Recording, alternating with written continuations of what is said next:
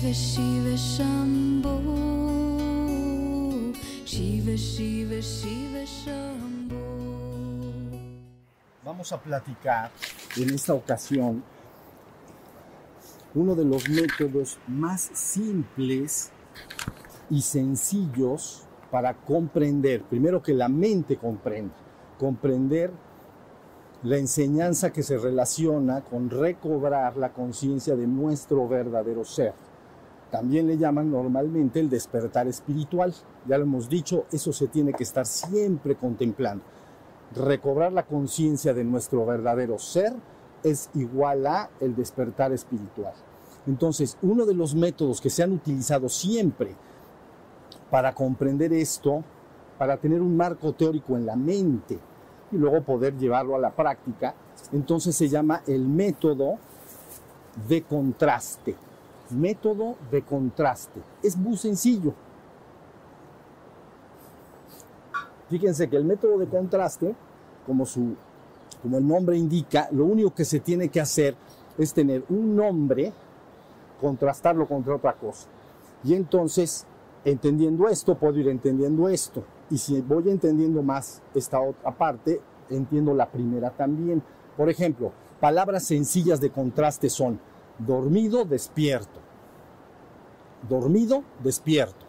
Entonces inmediatamente tienes dos palabras para indagar qué quiere decir estar dormido, qué quiere decir estar despierto. Y luego tenemos, por ejemplo, muerto o vivo. De ahí la palabra resurrección de los muertos, ¿no? Los muertos y los que han vuelto a la vida, ¿no? Muertos, vivos. Y así también podemos utilizar palabras como ego y ser, y así sucesivamente. Pero el día de hoy me gustaría que repasáramos, y si hay preguntas acá o posteriormente allá, podemos penetrar más en cómo todas las principales tradiciones importantes del mundo han utilizado el método de contraste. Entonces, esto es para que las personas se ubiquen y sepan dónde están y a, dónde tienen que llegar. Si estamos, método de contraste. Es muy sencillo, mire. Apunté todas las tradiciones y sus nombres para que ustedes los entiendan bien. Por ejemplo, en el hinduismo se contrastan dos palabras. La palabra Jiva y Atman. Jiva y Atman. Entonces, cuando uno entra al, a lo que quiere decir la palabra Jiva, la palabra proviene de Jiv, quiere decir vivir. Vivir. Jiv es vivir. Jiva, el que vive o el viviente. Hasta ahí vamos. Del otro lado entonces tenemos Atman. Y Atman quiere decir en español el sí mismo. Atman. Sí mismo. Ese sería el ser o nuestro ser espiritual. Y del otro lado tenemos al Jiva. Entonces, por supuesto, la palabra no nos indica gran cosa porque dice el viviente, nada más. Pero ya cuando se explica lo que es el Jiva, lo que quiere decir exactamente en la tradición hindú es que cuando el Atman, es decir, nuestro verdadero ser espiritual, viene al mundo, ¿no? Entonces, con el correr de los años, olvida su condición de Atman, su condición de ser. Y entonces empieza más y más a identificarse con el cuerpo y la mente. Es decir, un jiva, ¿no? Es aquel ser humano que finalmente se ha identificado con su cuerpo y su mente, crecer su cuerpo y su mente. Entonces, si a una persona tú le preguntas quién eres o qué eres, lo más seguro es que te diga, yo soy mi cuerpo, evidentemente, y también soy mi mente. Y dentro de mi mente está lo que siento, las emociones que experimento y cosas por el estilo. Pero eso es lo que soy. Cuando se habla del espíritu, eh, se entra al terreno de la creencia, porque no sé bien lo que es el Atman. Hasta que lo sé, lo puedo despertar. Pero digo, yo evidentemente soy el cuerpo y la mente. Soy lo que siento, lo, este cuerpo que está acá sentado, soy todos los componentes e ingredientes de la mente. Soy mis capacidades intelectuales, pero soy eso. No son herramientas, soy eso, soy esas capacidades intelectuales, soy lo que siento emocionalmente, soy mis estados de ánimo. ¿Ya vieron? Entonces, Jiva queda perfectamente ubicado. Es el sí mismo, porque tú eres el sí mismo. que ha venido al mundo y con el correr de los años se le ha ido olvidando, si quieres llamarlo de esa manera, y empiezas a identificarte con el cuerpo y la mente. Entonces, eso es lo que le llaman jiva. Le llaman el viviente porque está vivo aquí en la existencia, pero no recuerda quién es.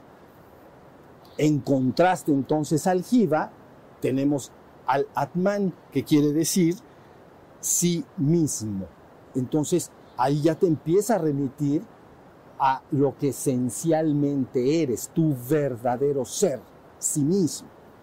Y luego, en base a la comprensión del sí mismo, de lo que yo soy, empiezan todas las prácticas que se deben ir llevando a cabo poco a poco para ir recobrando la conciencia del ser que yo soy. Y entonces ya las prácticas no vamos a hablar de ellas, pero están destinadas a que el ser humano empiece a recordar que él es el ser transitoriamente está en el mundo, sí, transitoriamente es este cuerpo, sí, pero eso es transitorio. Transitoriamente es la mente, pues sí, también, porque a través de ella realizo mi trabajo, conozco a las personas con las que convivo, ¿no? Toda mi memoria, lo que está ahí, pero bueno, pero eso es transitorio. Si se ubica, y entonces tienes una parte efímera, transitoria y mortal. Ese es tu jiva, o ese es tu identificación con el cuerpo y la mente. Tu cuerpo y la mente finalmente pasarán. Entonces se le llama tu parte efímera y mortal. Es como una bocanada en el aire, que la avientas y parece muy real mientras la puedes percibir, pero si la disipa el viento, ya no está. ¿Sí se entendió? Entonces, el ser humano está identificado con esa parte transitoria, efímera y mortal. Por lo tanto, teme a la muerte y cosas por el estilo. No sabe quién es. Pero esta tradición dice, pero tu verdadero ser, tu sí mismo, vive en una plataforma que puedes llamar inmutable y eterna. Es tu verdadero ser. En cierta manera, aunque está en la existencia en este momento, también participa de la trascendencia. Hasta ahí. Hasta ahí vamos a hablar de estas dos palabras. ¿Sí se entiende? Si uno va penetrando en esta enseñanza, empieza a entender qué prácticas deben hacerse y cuál es la vivencia del ser, que hoy vamos a seguir madurando poco a poquito. Luego fíjense, si entramos en el budismo, ellos contrastan dos palabras, samsara y nirvana, porque eh, para, para el budismo no hay un yo permanente en la existencia. Entonces, como no hay un yo permanente, no hablan de eso, hablan de un estado samsara y un nirvana. Entonces, el samsara es el ciclo de las existencias continuas, el ciclo del devenir en la existencia. Así está dicho, ¿no? Ciclo del devenir en la existencia. Y entonces contrastan la palabra nirvana, que viene de nirv, que es extinción, pero es extinción de ese ciclo de las existencias porque ahora recobro la conciencia de lo que yo soy. Pero en esta tradición no se, no se señala o se define a ese ser que permanece. Porque cuando esta tradición entra a Occidente, dice nirvana viene de nirv, que es extinción, extinguirse. Entonces, si se extingue, ¿sí me oyen allá? ¿Sí? Entonces, si, si se extingue, quiere entonces mejor no voy para allá, porque si el nirvana es extinción, pues mejor me quedo donde, donde sí existo. ¿Sí se entendió? Pero es la, la, como la extinción del, ciclo del devenir y en el cual entonces permanece un estado que no fue definido, no quiso definir Buda. Porque cuando se le preguntó cuál es la experiencia que permanece ahí en el nirvana, se resistió a dar un marco teórico y entonces dijo, lo importante es que entiendas que estás en samsara. En el samsara está el sufrimiento para que te liberes del sufrimiento necesitas entrar a nirvana. Eso es todo lo que dijo. Porque entonces enseñó así. Dijo, en samsara hay tres marcas, tres marcas de la existencia que no puedes quitar. Una de ellas es la impermanencia. Nada en la existencia puede permanecer. Nada. Este día pasará. Pero finalmente, como hemos dicho en otras ocasiones, todo pasará. Y esto también pasará. No importa lo que vivas en la existencia, va a pasar. Entonces, una de las marcas que uno puede observar claramente en la existencia, entonces, es la impermanencia. ¿Necesitas algo para estar más calzado? ¿Estás bien así? ¿Sí? Entonces, de alguna manera, la impermanencia, una marca. Segunda marca, insubstancialidad. Entonces, insubstancialidad, algo substancial quiere decir que existe por sí mismo y en sí mismo. Nada en la existencia es así. Tu cuerpo existe si respiras aire, si bebes agua y si comes comida. ¿Ya vieron? Entonces dependes de agentes externos. Todo en la existencia es insubstancial porque necesariamente depende de estos agentes externos para permanecer. Si te quitan el aire, tres minutos, dejas de existir. Si te quitan el agua, tres días. Si hace mucho frío, pues a lo mejor cinco o seis. Si hace mucho calor, te, te, vacías de agua antes. Y luego, tres semanas sin comer, o un mes, mes y medio. Vamos a decir, si no te mueves, pues, te quemas menos calorías. Son agentes externos. Entonces, soy insubstancial. Este cuerpo es insubstancial. Depende de estos agentes. Y luego emocionalmente y anímicamente y mentalmente depende de muchas otras cosas. Del cariño y el amor de los demás, de su compañía, de su, de, de, de su ánimo, de estar cerca de nosotros, de darnos esperanza. ¿Sí se entendió? Gratificarnos de muchas maneras a nivel emocional. Si no, somos insubstanciales. ¿Sí se entiende? Entonces ya tenemos dos marcas, impermanencia, insubstancialidad. Luego entonces la tercera marca, sufrimiento, porque nada va a permanecer. Entonces no, es, no importa el estado más extraordinario que hayas logrado en tu vida en un momento dado, ¿entienden? Ya todo está acomodado, estoy bien económicamente, en mi salud, en mi familia, tengo todo perfecto. Sí, pero ¿qué crees? Las otras dos marcas van a seguir operando, entonces esto finalmente pasará. No, no, no son malas noticias, no, es ser negativo, ¿entienden? Y no es un mensaje de, de, deprimente, sino es que por mejores condiciones que un ser humano tenga en su vida, en su salud, en su familia, en su economía, finalmente, finalmente pasará. Y entonces aparece el sufrimiento, porque si desaparece algo que amo, sufro. ¿Sí se entendió? Y así sucesivamente. O si hay comida, estoy contento, pero por alguna razón sucede algo y deja de haber comida, entonces ya estoy triste. Y, bueno, estoy deprimido por la segunda marca. No soy insubstancial. Entonces necesito comer y si me quitan la comida, sufro. ¿Sí se entendió? Bien. Entonces, ahí en el, en el, en el budismo, entonces entendemos la palabra samsara y entendemos sus marcas. Fíjense bien, sus marcas inmediatamente me dicen, me hablan de la impermanencia, me hablan de la insubstancialidad y me hablan entonces en tercer lugar del sufrimiento. Luego entonces, por método de contraste, que es lo que estamos hablando en este momento, el estado del nirvana o extinción debe ser el polo opuesto de lo anterior, porque si no sería lo mismo y no sería el contraste. ¿Sí se entendió? El blanco es blanco porque rebota toda la luz. Entonces por eso es blanco. Pero el negro es negro porque absorbe toda la luz. Entonces es un, es un contraste absoluto. Entonces cuando tú comprendes el samsara, entonces nada más tienes por método de contraste decir cuál es su opuesto absoluto. Ah, es que dice que es impermanente. Entonces el estado de nirvana perfecto, es decir, nuestro verdadero ser, ¿no? En la trascendencia, lo que llama la gente su despertar espiritual y finalmente el ingreso al reino divino, debe ser permanente, porque esto es impermanente. Entonces debe ser permanente y eterno. ¿Ya vieron? Y luego dices, es que aquí es insubstancial, allá debe ser sustancial no debo para estar en ese estado necesitar de agentes externos, porque si necesito de agentes externos, no estoy en la dicha absoluta o en la gloria del verdadero ser que yo soy. Entonces debe ser substancial. Ahí está. No necesito tomar agua ahí, no. Es decir, ¿vas a tener que corretear el bolillo ahí? No. Aquí, corretear el bolillo. ¿Hasta cuándo? Hasta que te marches hasta que te marches. Un día antes corretearás el bolillo. Entonces, ¿por qué? Porque soy insubstancial, necesito comer. ¿Ya vieron? Entonces, vas al método de contraste. Cuando a veces una enseñanza espiritual te informa de un lado, inmediatamente tú puedes ir al otro. y traspolarlo y ya entendiste cuál es su contraste. Finalmente dice, y en este lado derivado de que todo es impermanente, las gracias y desgracias del mundo pasarán, por lo tanto es impermanente.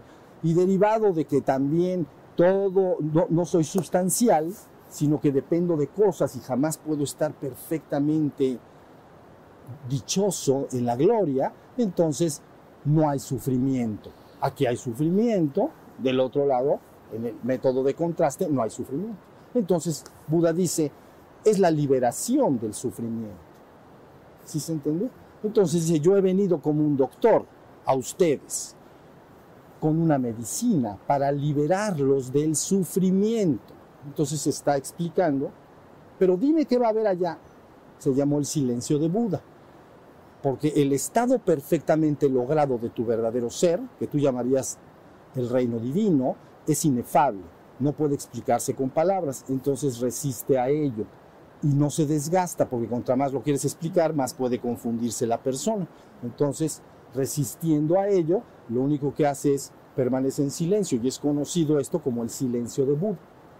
Dijo, no, yo te voy a decir cuál es la situación del samsara, ¿no? Nada es permanente ahí, nada es sustancial y hay sufrimiento. Bueno, del otro lado, puedes lograr un estado de nirvana, nir, extingo, extinción de ello, extinción del, del, del, del reino de existencia. Y entras al, a un reino divino y, y, y, no dice más. Hasta ahí queda la enseñanza dicha. ¿Sí se entendió? Uh -huh. Método de contraste, acuérdense, es facilito. Porque ustedes, conforme vayan conociendo uno de los dos polos del contraste, puedes muy fácilmente comprender el otro, ¿no? Por lo dicho o por lo que, por lo que necesariamente debe obligadamente ser. Si aquí hay sufrimiento, aquí no debe de haber. Porque si hay sufrimiento, entonces no es un contraste adecuado. Hasta ahí estamos. Estamos para los nuevos que llegaron, hablando de un método de contraste para comprender bien cuál es el camino que nos conduce a nuestro verdadero ser. Y como todas las tradiciones espirituales del mundo han explicado con un método de contraste muy simple estas, estas dos posturas. ¿Sí se entiende? Entonces, bueno, ahorita vamos a hablar de las tradiciones y luego podemos explicar un poco lo que es la vivencia en sí, para que ustedes la entiendan muy bien. Luego entonces, si vamos al taoísmo, a uno de los polos, ellos le llaman hombre egoísta, así le llaman, hombre egoísta. Y del otro lado le llaman shen, es una palabra que en español quiere decir inmortal. Esa es ese es el marco que ofrece. Hombre egoísta, de ahí intuyes ego, ¿no? Hombre egoísta, y en su polo opuesto, Shen, lograr un estado de inmortalidad. Ah, entonces inmediatamente me están hablando que el despertar espiritual perfectamente logrado es eterno e inmortal. ¿Bien?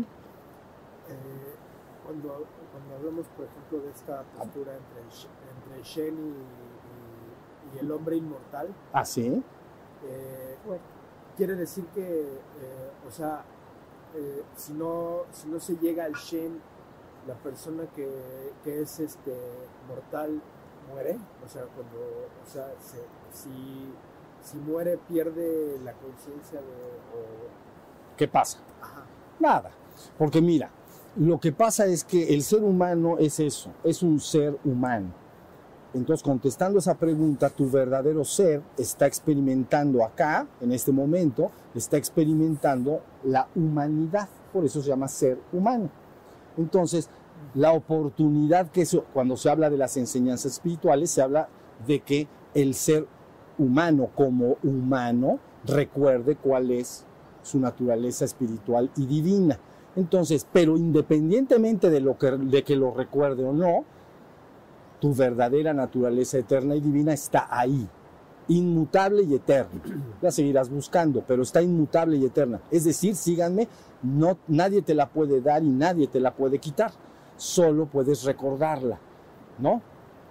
Pero entonces, si uno muere sin hacerse consciente aquí en vida, puede es, es, es quedarse en el samsara, o sea, hay que estar aquí y no es como regresar a ese lugar donde ya sino es como entrar como en otros mundos eh, mental. reinos de realidad. Sí, reinos moradas se llaman en el budismo, estás hablando de samsara, se le llaman moradas.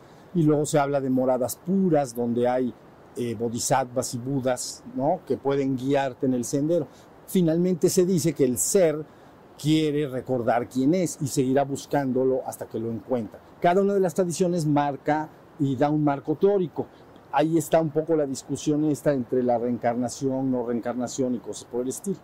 Entonces, pero la idea es que tú me dices, ¿qué pasa? Esencialmente nada.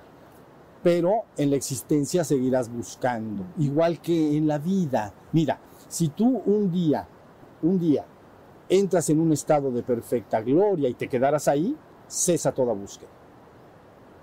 ¿Sí se entiende? Te despiertas en la mañana, así normal, en la cama, abres tus ojos y estás en la gloria, se acaba, se extinguiría toda búsqueda.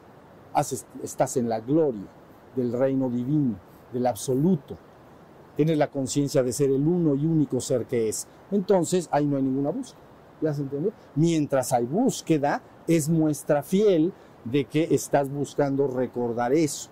Por eso todas las tradiciones hablan de que el ser sigue buscando, ¿no? En el, por ejemplo, a lo mejor en una filosofía como la griega se habla de la copa del olvido.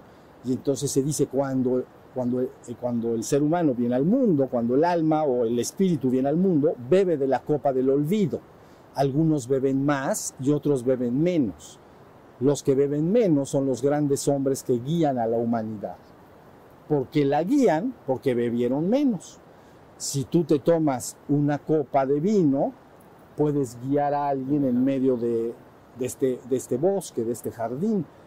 Pero el que se tomó seis botellas, más vale que te siga a ti, que te tomaste una copa. Si te quiere guiar, no lo sigas. Entonces, entonces por eso, por eso dice el que bebe más. Los que beben menos son los, es una forma de explicar las cosas, son los grandes hombres que guían a la humanidad, porque de alguna manera están más conectados con su divino origen, con su recuerdo. Ahorita vamos a hablar, estamos explicando lo que dicen estas tradiciones, luego diremos lo que es en sí, pero te- algo, me- algo quería. Bien, Entonces, el ser humano, en el devenir esta de la vida, donde experimenta la insustancialidad, insustancialidad y este, el dolor y este otro asunto que era la impermanencia, una vez que es- ese ser humano puede, siendo ser humano, experimentando esto que acabo de mencionar, despertar y de esta forma inefable darse cuenta que entonces está en la gloria y no hay más búsqueda porque ya provocó una, una extinción, este ser humano puede experimentarlo entonces en esta forma, esta forma que tenemos ahora de percepción, Sí se puede. sí se puede. sí se puede. Porque si la persona entra, estamos ahorita hablando del grado máximo del logro, ¿ok? En la entrada a la gloria. Ya después entenderá por qué me estoy refiriendo a esto. Cuando la persona entra al estado de gloria, entonces cesa también toda conciencia de separación. Quiere decir que eres el uno y único. Entonces, ahí no hay una voluntad personal que diga voy a regresar al mundo a, a- pues, a decirle a mis hermanos que vengan conmigo. Entonces, si sucede, a veces en las tradiciones se habla como un acto de voluntad divina, porque no es un acto de voluntad personal. ¿Sí se entendió? Porque ahí no hay individuo. Aquí parece haber individuo, acuérdense el método de contraste. Aquí tú eres un individuo separado de todo, ahí eres el uno y único, en, la gloria absoluta, no en el primer despertar. Ahorita lo voy a ir explicando poco a poco. Pero en el logro final, si aquí yo me, me experimento separado de todo, allá estoy unido y siendo uno con todo. Entonces se llama soy el uno y único ser que es y existe, soy el único. Si la persona vive eso, cualquier regreso al mundo, entonces no está guiado por una voluntad individual, no la hay. Y entonces, por eso en las tradiciones se habla de descensos, ¿no? En la tradición de la India se le llama avatar. Avatar es una palabra que en español quiere decir descenso. Descendió desde esa conciencia, esa conciencia al mundo. Porque tú con tu trabajo llegaste ahí y entonces llegaste a ese estado, vamos a decir, de trascendencia. Ahorita lo voy explicando muy poco a poco, ¿entienden? Contraste en existencia y trascendencia, por cierto. Existencia y trascendencia. Bueno, entonces llegaste a la trascendencia Y entonces, si la trascendencia regresa al mundo a través de esa persona, se convierte en un avatar de facto, porque es un descenso desde el reino de lo inefable, desde el reino de la verdad, no del reino de la ilusión del mundo. Y entonces sí puede experimentar este mundo, pero normalmente el tiempo suficiente, normalmente el tiempo suficiente hasta que la enseñanza queda debidamente transmitida. Y luego se marcha en paz. Como el maestro Jesús. Sí. Entonces, todos los grandes maestros a los que les... Por eso la frase de Cristo es, yo he venido del Padre al mundo, ahora dejo el mundo y vuelvo al Padre. Entonces está contrastando. Método de contraste, ahorita lo vamos a encontrar el cristianismo acá, está contrastando de inmediato el mundo y el Padre. ¿No? Para, es una palabra que todos podemos entender, nuestro Padre, vamos a decir, ¿no? Entonces, yo he venido del mundo, de- del Padre al mundo, ahora dejo el mundo y vuelvo al Padre. Y en su promesa de vuelta, entonces dice, yo vendré una vez más, estaré entre ustedes, y cuando sea nuevamente levantado, me llevaré a todos conmigo. Ahí está, me los llevaré, los redimiré, ¿no? Consumar su obra redentora, redimere.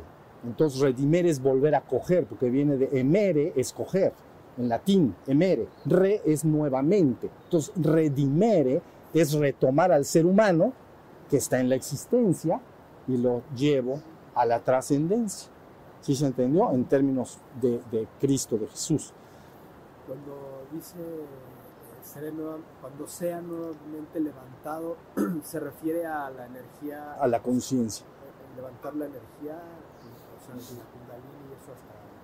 Se refiere a la conciencia. Sí, por supuesto que se refiere a la energía que va hacia, a- a- hacia la coronilla, pero más que eso se está refiriendo a que es una promesa que se le hace a la humanidad y que está pendiente, es una promesa pendiente de llevarse a cabo.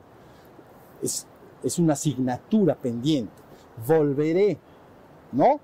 Cuando sea nuevamente levantado, llevaré a todos conmigo. Es la idea de que al final todo será redimido y regresado al Padre, en los términos del cristianismo, en los términos del cristianismo. Entonces, claro que tiene que ver con, con lo que tú estás diciendo, el ascenso de la energía, ¿no? Porque energéticamente la conciencia de lo divino está arriba y afuera de la cabeza en términos de energía. Pero más que eso se está refiriendo al colectivo de la conciencia humana. ¿Se entendió? El ser humano. Entonces todo ese ser humano debe ser retomado y llevado de vuelta al Padre. Inicialmente a los reinos espirituales, ahorita lo puedo explicar si quieren un poco más adelante, y luego finalmente de regreso a la trascendencia del Padre. Es una asignatura pendiente y es una promesa hecha en todos los tiempos y en todos los momentos. Ibas a decir algo. ¿Qué pasó mi vida? Los que tú dices que vienen Sí. Padre al mundo, entonces cuando vuelven a estar en el mundo, o sea, desde que nacen, ya están despiertos o tienen que volver a hacer todo el proceso de meditación. Mm. Primero hay un- una, una dormidita primero, ¿no? Primero se quedan dormidos un poquito, pero despiertan muy rápido, ¿ok? Entonces, este, pero bueno, esa es un poco la idea. Si nace de niño, cuando yo hablaba acá, yo hablaba de que la persona tiene la vivencia, tiene la vivencia de experiencia del éxtasis. Y en ese momento entra la conciencia de la divinidad y entonces regresa así, sentadito en el jardín, pues. Está sentadito está sentadito en su jardín, aquí como estamos, y si lo tuviera esa vivencia que está él diciendo de éxtasis, ¿no? Nuevamente ex y estasis. Todas las palabras deben de entenderlas. Stasis es la acción de estar, ¿no? Y ex afuera de la acción de estar. Un éxtasis místico, estoy afuera de la acción de estar en la existencia, en el mundo. Por eso se llama éxtasis místico. Y en la tradición cristiana lo que se busca es la perfecta unión mística, donde el espíritu se hace una sola cosa con la divinidad. Se le llama estado de éxtasis. El budismo primero tiene una etapa anterior, busca el despertar primero y luego ese éxtasis, que se le llama maha para nirvana. ¿Ya vieron? Son dos operaciones, en realidad son dos. Una vez que describa lo que las tradiciones dicen, entonces explicaré cuáles son las reales, la, la operación que tienes necesariamente que vivir para llevar a cabo esto.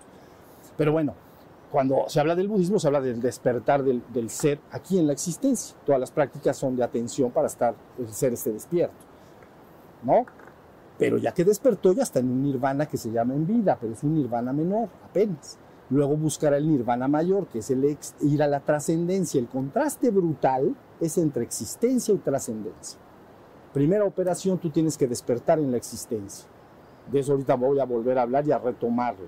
Pero entiéndanlo así. El ser humano, en su búsqueda espiritual, primero tiene que despertar y darse cuenta de que él es el ser que es en la existencia. Y eso le podríamos llamar un nirvana menor. ¿Ok? Nirvana en vida también le llaman. Luego, la segunda y final operación es que ese ser busca regresar a la trascendencia. Entonces le llama Maha para Nirvana. El gran, Maha es gran, para es más allá. El gran estado más allá del Nirvana. Entonces, es lo que en cristianismo llamaríamos el Padre. ¿Sí se entendió? La trascendencia. Siempre es la trascendencia. ¿Sí? Este estado en el hinduismo que acabo de mencionar se le llama Nirvikalpa Samadhi. Entrar al Padre, a la trascendencia, en el hinduismo le llaman Nirvikalpa Samadhi. Ahora fíjense las palabras. Nirv, extinción. Kalpa, era o existencia. Samadhi, conciencia. La conciencia que está más allá, ¿no? Nirv, extinción. Nir, nirvi, kalpa, existencia. Samadhi, el estado donde no queda ni residuo de existencia. Me metí a la gloria del Padre. ¿Ya vieron? Entonces, Nirvikalpa Samadhi o Maha para Nirvana en el budismo o perfecta unión mística están indicando exactamente la misma operación de la conciencia. La mismita operación. ¿Ya vieron? Maestro, nada más para que me quede muy claro. Viene. En el Maha para Nirvana, que quedamos que sí, un ser, un, un ser humano podría experimentar ese despertar repentino, tal cual como lo platicamos. ¿Qué queda del ser humano una vez que experimenta eso? ¿Puede vivir, seguir en, es- en esta forma de percepción, así tal cual, mente, cuerpo, con lo que ya hablábamos, de la insustancialidad y de la, de la impermanencia y del, y del dolor? ¿Puede separar? ¿Cómo no se puede separar de eso? O, o- o necesariamente se tiene que separar de eso.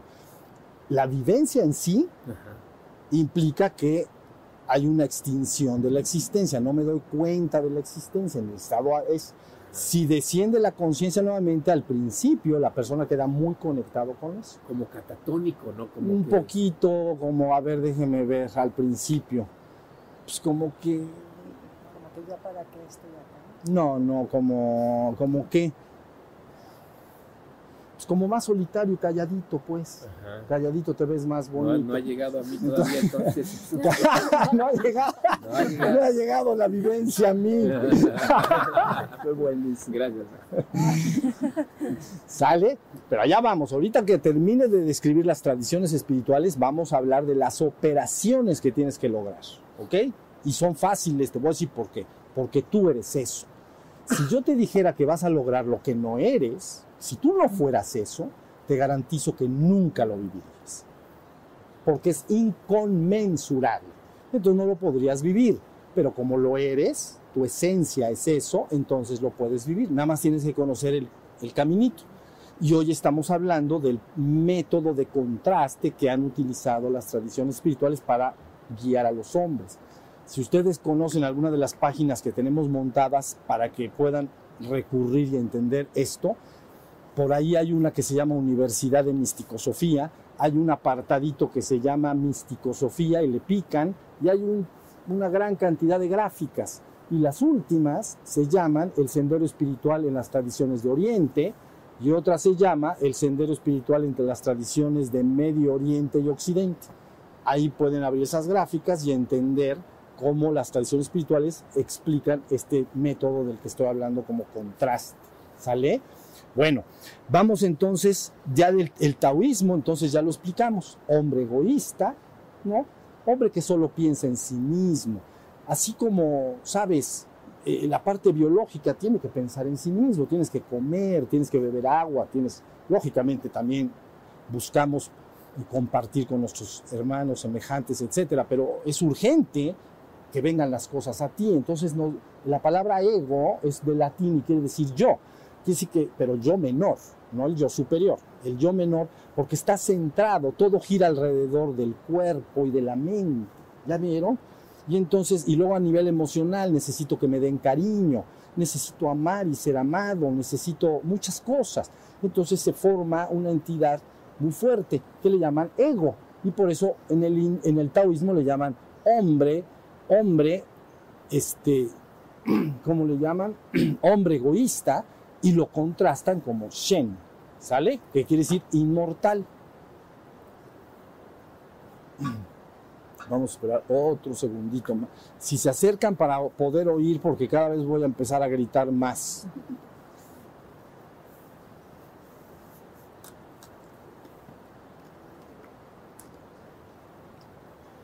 Bien. Los que pregunten si levantan la voz, mejor para que, porque esto, estos audios los suben y los escuchan en muchas partes. Eh, los, los, eh, los epítetos que se ponen a, a los maestros, por ejemplo, Paramahansa, Paramahansa, que eh, quieren decir que ya están en ese, en ese nivel. Son títulos que va, sí, para es más allá, Hamsa es cisne. Entonces es, es, una, es un estado de, bueno, en la tradición hindú, Hamsa es, quiere decir tercera iniciación, bueno, el sistema de iniciaciones, de conciencia, no iniciaciones rituales, ritualísticas. No es que lo inicien de manera oficial, se está hablando de la conciencia. Entonces, cuando alguien rebasa un cierto punto que se llama Hamsa, que es cisne, se es eh, Paramahansa, el gran estado más allá de Hamsa, es un estado elevado de la conciencia. Entonces se llaman eh, Maha, Maharishi, ¿no? Ramana, Ramana Maharishi, Gran Rishi, Ramana. Y así se utilizan nombres, vamos a decir, ¿no? Para, para, pero son títulos para que la gente vaya ubicando, ¿no? Cuando se dice eh, como Mahatma Gandhi, ¿no? Maha, ¿Ves? Atman, ser. Ma, Maha, gran. El gran ser. Aunque lo traducen al español como gran alma, ¿no? Eh, eh, Gandhi, gran, gran alma Gandhi, pues, gran alma Gandhi. Pero la traducción literal es gran ser, porque es Mat, eh, ¿cómo? Mat, Mahatma. Mahat. Mahat, de Atman. Mahatma Gandhi. Entonces, el gran ser Gandhi. Los grandes hombres que guían a la humanidad. Ahí tienen el ejemplo. Beben poco de la copa del olvido. ¿no? Y entonces pueden, delante de, de las dificultades del mundo, delante de los egoísmos de los seres humanos, delante del sufrimiento, pueden mantener y guiar a los hombres dando corrientes para el beneficio de la totalidad. Y no están pensando en sí mismos. ¿Ya vieron? No quieren acumular poder. Cuando se quiere acumular, estás hablando del ego. Hombre egoísta, Shen, en el taoísmo, ¿recuerdan? Entonces, una de las características del ego es que busca crecer. Es lo natural en la existencia. El ego, cualquier centro en la existencia busca crecer, alimentarse, crecer, fortalecerse. Entonces, la búsqueda de poder o de riqueza por sí misma es un indicativo que las operaciones alrededor de ello las está haciendo el ego. ¿Ya vieron? El, el ser no busca esas mismas operaciones de entrada no las busca. Son diferentes las operaciones que se están buscando, logrando.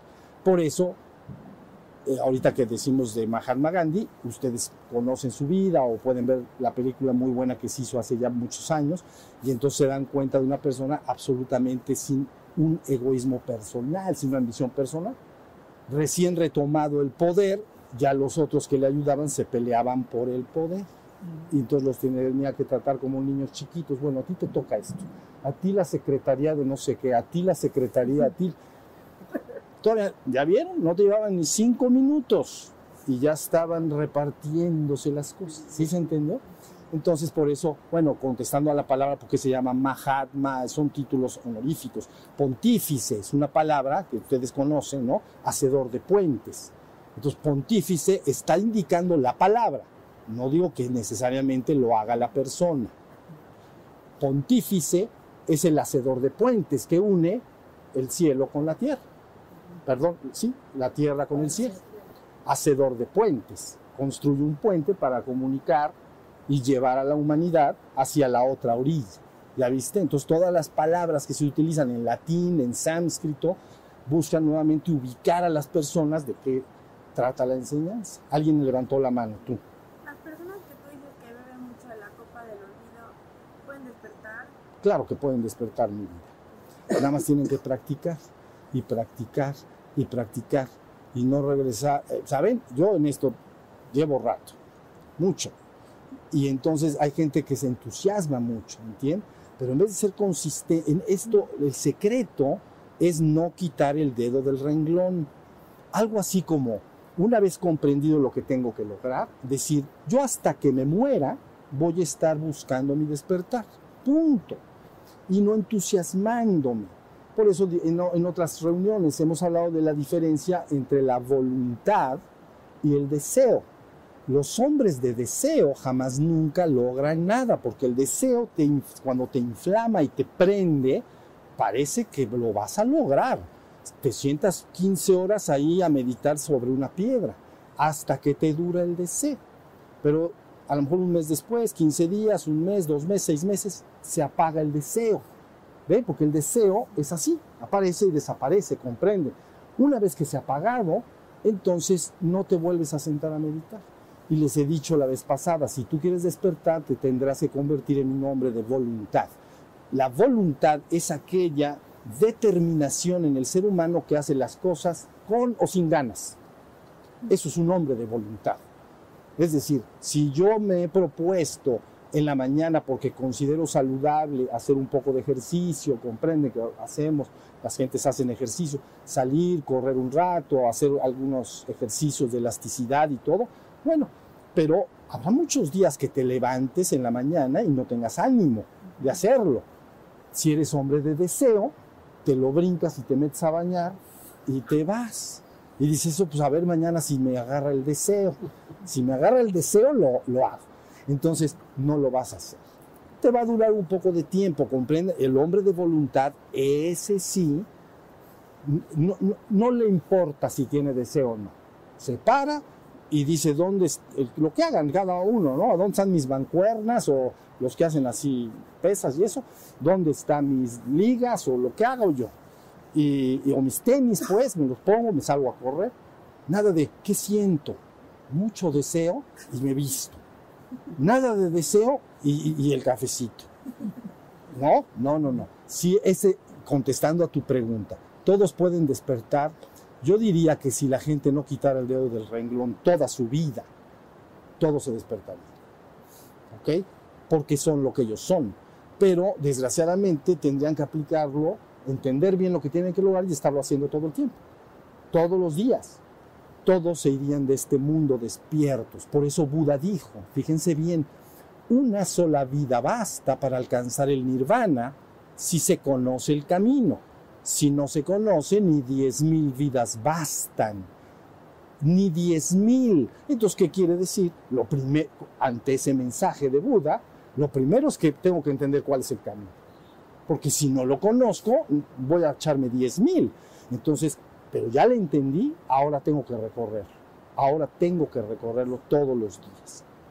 Dejar de, de buscar tanto. ¿Saben? El pecado de la gula no solo es un pecado del estómago, es un pecado de la mente. Entonces, las gentes en su búsqueda espiritual llega un momento en que ya la entendieron, ya se las explicaron y ya la tienen clara. A veces después de leer muchos libros, ir a cursos, pero finalmente ya la entendieron. Pero siguen con gula, la mente. Entonces siguen nutriendo su mente y siguen leyendo y leyendo y leyendo y leyendo y leyendo, yendo a un curso y otro curso y otro curso cuando ya no tendrías que buscar. Yo les insisto, busca siempre hasta que encuentres. Pero una vez que has encontrado, entonces deja de buscar. Si no, vas a parecer un loco. Ya he dado este ejemplo porque es importante. Si se te pierde tu reloj en tu casa, o tu teléfono celular, o lo que sea, búscalo hasta que lo encuentres. Una vez encontrado, por favor, deja de buscar.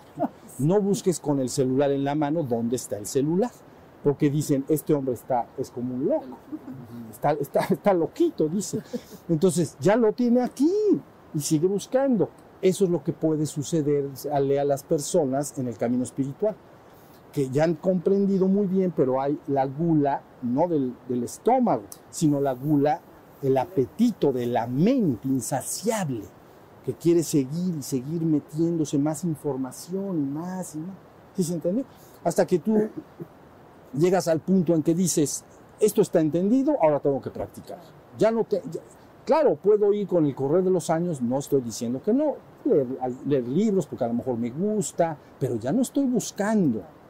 Eso es lo que tienes que entender. Yo ya encontré, yo ya me aplico a la tarea de despertar, todos los días. Ahorita hablaremos de qué es ese despertar para que quede clarísimo.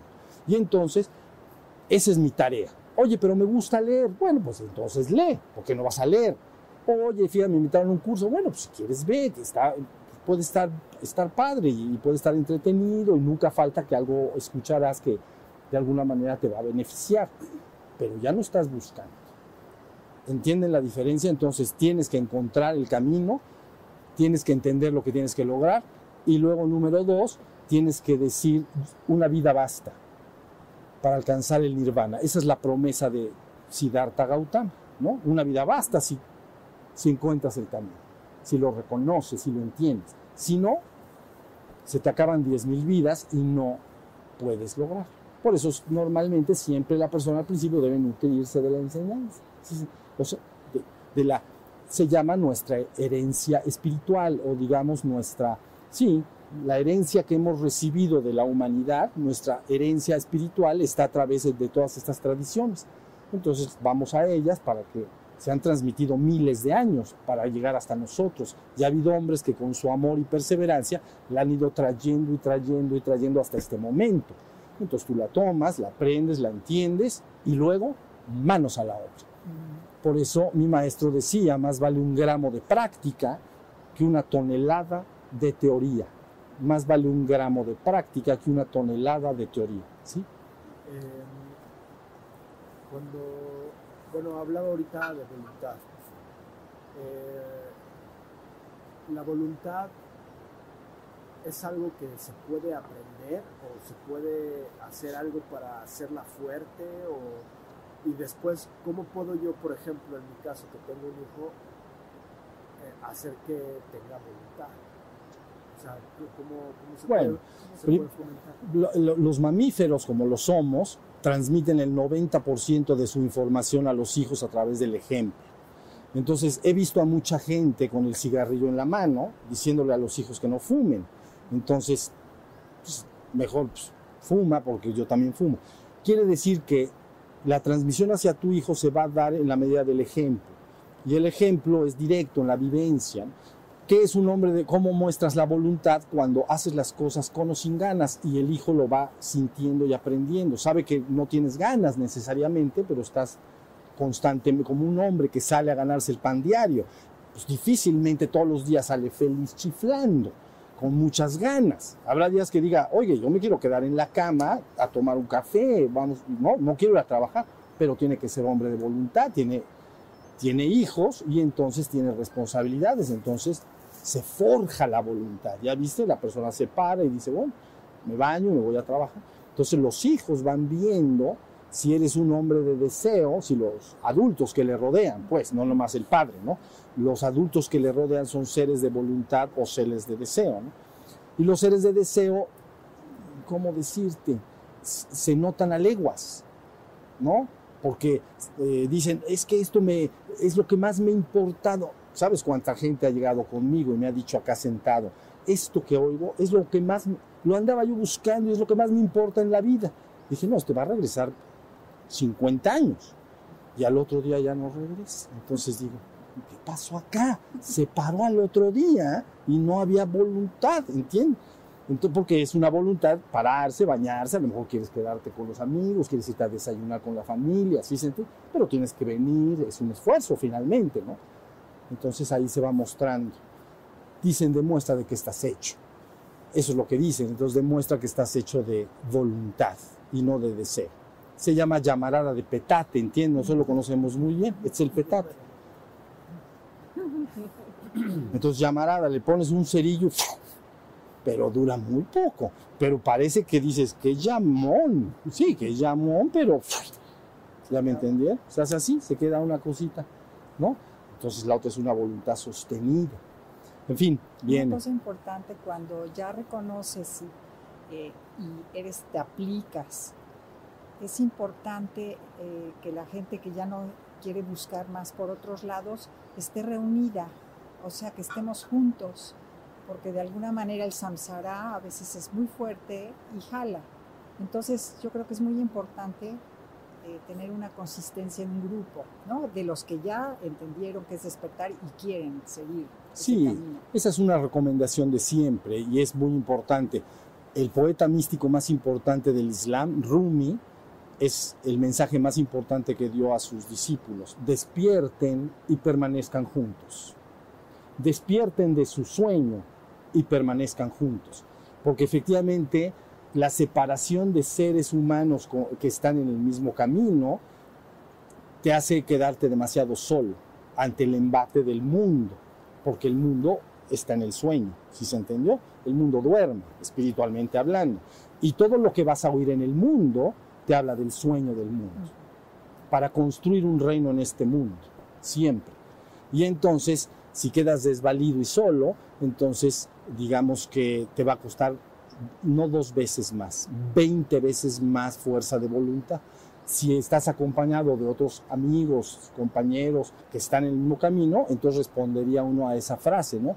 Despierten de su sueño y permanezcan juntos. Santa Teresa dice por su lado, aquellos que llegan al A, aquellos que están en su trabajo espiritual, permanezcan con los bienaventurados que han alcanzado la tercera morada, ¿no? En las moradas de Santa Teresa, permanezca cerca de los bienaventurados que han alcanzado la tercera morada. Quiere decir, te das fuerzas, nos damos los seres humanos fuerzas y ánimo unos a otros, porque cuando uno se debilita interiormente o, o las preocupaciones del mundo te- te- doblan, te ponen de rodillas y entonces tus hermanos son los que tienen que ayudarte. ¿Sí? Y luego al revés también, tú deberás ayudarlos a ellos. ¿Estamos? Bueno, luego del taoísmo vamos a ver en la religión de Egipto, ahorita por supuesto es una religión muy muerta, pero de todas maneras es importante para que entiendan todas las tradiciones importantes. La religión de Egipto influyó mucho luego en Medio Oriente y Europa también, las enseñanzas de la religión de Egipto. Entonces ahí al hombre, esta, esta polaridad de la que estoy hablando, de contraste, le llaman hombre dominado por la serpiente Apep. Como ellos tienen toda su visión de los animales, los cocodrilos, ya saben, ¿no? La- los hombres pájaro, etcétera, ¿no? Entonces, hombre dominado por la serpiente Apep. Pero, ¿qué es la serpiente Apep? Cuando ves sus textos, no son más que las bajas pasiones dentro del propio ser humano. No es algo exterior, porque verdaderamente, y en honor a la verdad, tú jamás nunca estás luchando contra algo exterior. Estás luchando contra tus propias debilidades. Entonces, por eso se llama las fragilidades y obscuridades dentro del ser humano. Y ahí nace otro medio de contraste, porque ellos ponen hombre dominado por la serpiente Apep, que son las obscuridades y bajas pasiones dentro del propio ser humano, y por el otro lado, la ciudad solar de Ra. Entonces, la luz. Y entonces el contraste que están marcando, obscuridad y luz. Y de ahí que la gente habla ir hacia la luz. Yo soy ser de luz, ¿no? Entonces, eh, de alguna manera es la idea de el camino de la luz, contrastando con la, la oscuridad. Y si tú dices, ¿cuáles son las ¿cuál es la oscuridad? No esperes que haya una oscuridad ajena ahí afuera que te esté tentando. Tienes suficientes con tus propias obscuridades, con tus propias fragilidades humanas. Entonces tienes que luchar contra esto, ¿no? Entonces, por eso se dice, ¿sí? Esta coincidencia metodológica en el método de contraste para recobrar la conciencia en los comparativos de, de cinco o seis religiones o visiones, en su opinión, maestro, ¿por qué se da esta coincidencia tan coincidente? ¿Por qué se da? Ah, porque la palabra, esta- todas estas tradiciones provienen de la palabra. Que, Ustedes han oído la, la- la- la frase palabra revelada, o a veces la gente lo dice, palabra de Dios, así le dicen, ¿no? En- cuando se hacen ritos y ceremonias, palabra de Dios, pero se habla de palabra revelada. Entonces, lo que quiere decir es que en todos los pueblos de la tierra, en todo, es decir, en todos los lugares de la tierra y en todos los tiempos, continuamente se está revelando la palabra. ¿Entiendes? Porque continuamente en esos lugares están seres humanos derivados de sus prácticas y de su trabajo haciendo contacto con su naturaleza divina. Entonces entregan la palabra y la palabra es la misma. Entonces finalmente cuando se desarrolla el marco teórico, bueno, aquí le dices la serpiente a Pep. Bueno, está bien. ¿Cómo le llaman allá? No, pues allá le llaman el ego. Ah, pues está bien, ya allá pues le llaman tal cosa. Pero el marco teórico, si tú ves su esencia, está indicando exactamente lo mismo. Cuando se dice palabra revelada, les voy a decir qué quiere decir. Una palabra revelada es aquella palabra que tú jamás nunca podrías haber descubierto con tus sentidos físicos en el mundo. Es decir, si, la palabra te dice, tu naturaleza es divina, eterna e inmortal, esa es una palabra revelada, porque tú en el mundo de lo único que te puedes dar cuenta es que eres efímero, transitorio, inmortal. Punto. Yo con mis sentidos, lo único que puedo ver es que todos mis hermanos, todos mis semejantes, toda la, vida biológica, ¿no? que llamamos nosotros vida, vegetal, animal, humana, vamos a decir, ¿no? Todo, entonces, de alguna manera, muere. Entonces, si la palabra te está diciendo tu verdadera naturaleza es divina, eterna, inmutable, es eterna, inmutable e inmortal, va a vivir por siempre y para siempre, está fuera del tiempo-espacio. Esa es una palabra que está revelada.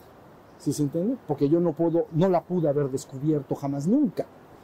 Por eso entendemos entre palabra y palabra revelada. Bueno, como, como preguntas, y bien es importante esto, en toda la historia de 10.000 años a la fecha, pero podríamos ir más para atrás, pero 10.000 para acá, para, si no nos vamos a cansar, ¿me entienden?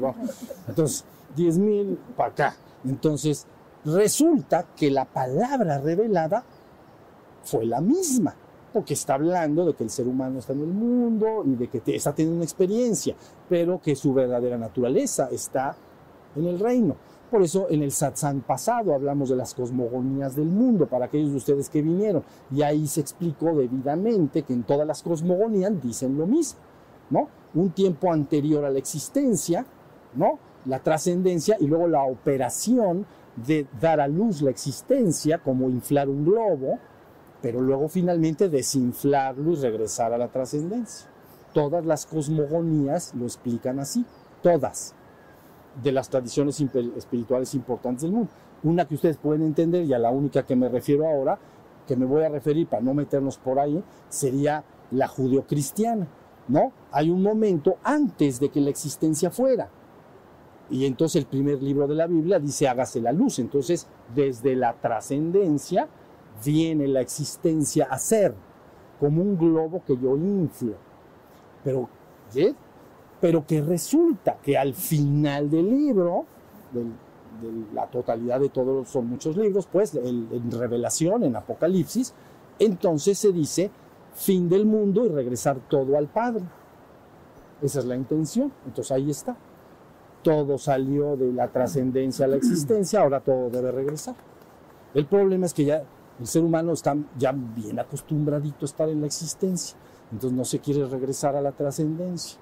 Entonces, hay que estarle dando la palabra de que la experiencia terminó.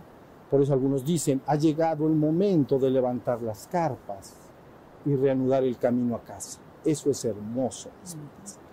Actualmente en el mundo, sépanlo, la palabra está difundiéndose y diciendo a la humanidad completamente dos mensajes. Una, como siempre, dice, construye tu reino en este mundo, nada más. Y la otra dice, mi reino no es de este mundo, debemos regresar al Padre. Es el desinflado del globo. ¿Sí se entendió? Más fácil no te la pueden poner. Todas las cosmogonías, no debo entrar en ellas porque si no nos vamos, bueno, allá al rato podemos volver a hablar de eso. Pero ahorita no, porque si no ya va a ser mucho. Entonces, pero la idea central es que se infla, se da una existencia, ahí los seres pierden el recuerdo de su divino origen, pero después viene el camino de regreso a casa. Eso se llama acto de redimir, retomar y regresar. ¿Sí se entendió? Se llaman cosmogonías. Entonces, contestando a la pregunta, todas las cosmogonías importantes del mundo, todas, del hinduismo, budismo, el taoísmo, la judeocristiana, la toltequidad de Mesoamérica, de acá de nosotros, todos tienen esta misma enseñanza. Entonces luego entonces la palabra que originó esas enseñanzas tiene que haber sido la misma. Todas explican el estado del ser humano de manera mitológica, expulsado del reino, o desde el punto de vista de estados de conciencia, que ya te identificaste con tu cuerpo y tu mente, ¿no? Y tienes que regresar al paraíso perdido. Todas dicen lo mismo, todas dicen lo mismo. Entonces, ¿para qué tantos pleitos? Como dicen en los ranchos, ¿para qué das tantos saltos estando el piso tan planito? ¿Ya viste? Camina derechito, tranquilo, no brinques no des tantos saltos, todos dicen lo mismo, pero si se utiliza, como el, como el marco teórico se desarrolla en cada una de estas tradiciones, utilizan diferentes imágenes, ¿comprende? Pero eso está claro que no, eso no tiene importancia, ¿no? El primer nivel, bueno, de eso mejor no vamos a hablar, cada, porque si no nos vamos a perder. Entonces, hasta ahí está la cosa. ¿Estamos? Sí contesta la pregunta lo que... Muy bien. Entonces, luego, fíjense, llegamos al judaísmo. Y en el judaísmo contrastan nuevamente dos poderosas posturas. Adán Belial, Adán Cadmón. Ah, muchas gracias. Muchas gracias. Adán Belial y Adán Cadmón. Adán Belial es una palabra que quiere decir hombre caído, expulsado del reino. Adán Belial. También es como hombre bestial, hombre animal, pues. Hombre caído. ¿Ya vieron? Adán Belial. Todos somos los hijos de Adán en la visión judía, somos hijos de Adán todos, ¿no? Entonces, Adán Belial es el hombre caído o expulsado del reino. Adán Cadmón, hombre de luz.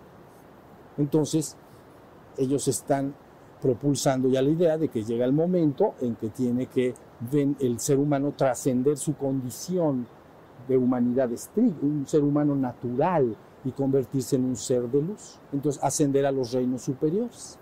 Si estamos, ahí está ya el contraste perfectamente. Adán Cadmón, perdón, Adán Belial contra Adán Cadmón.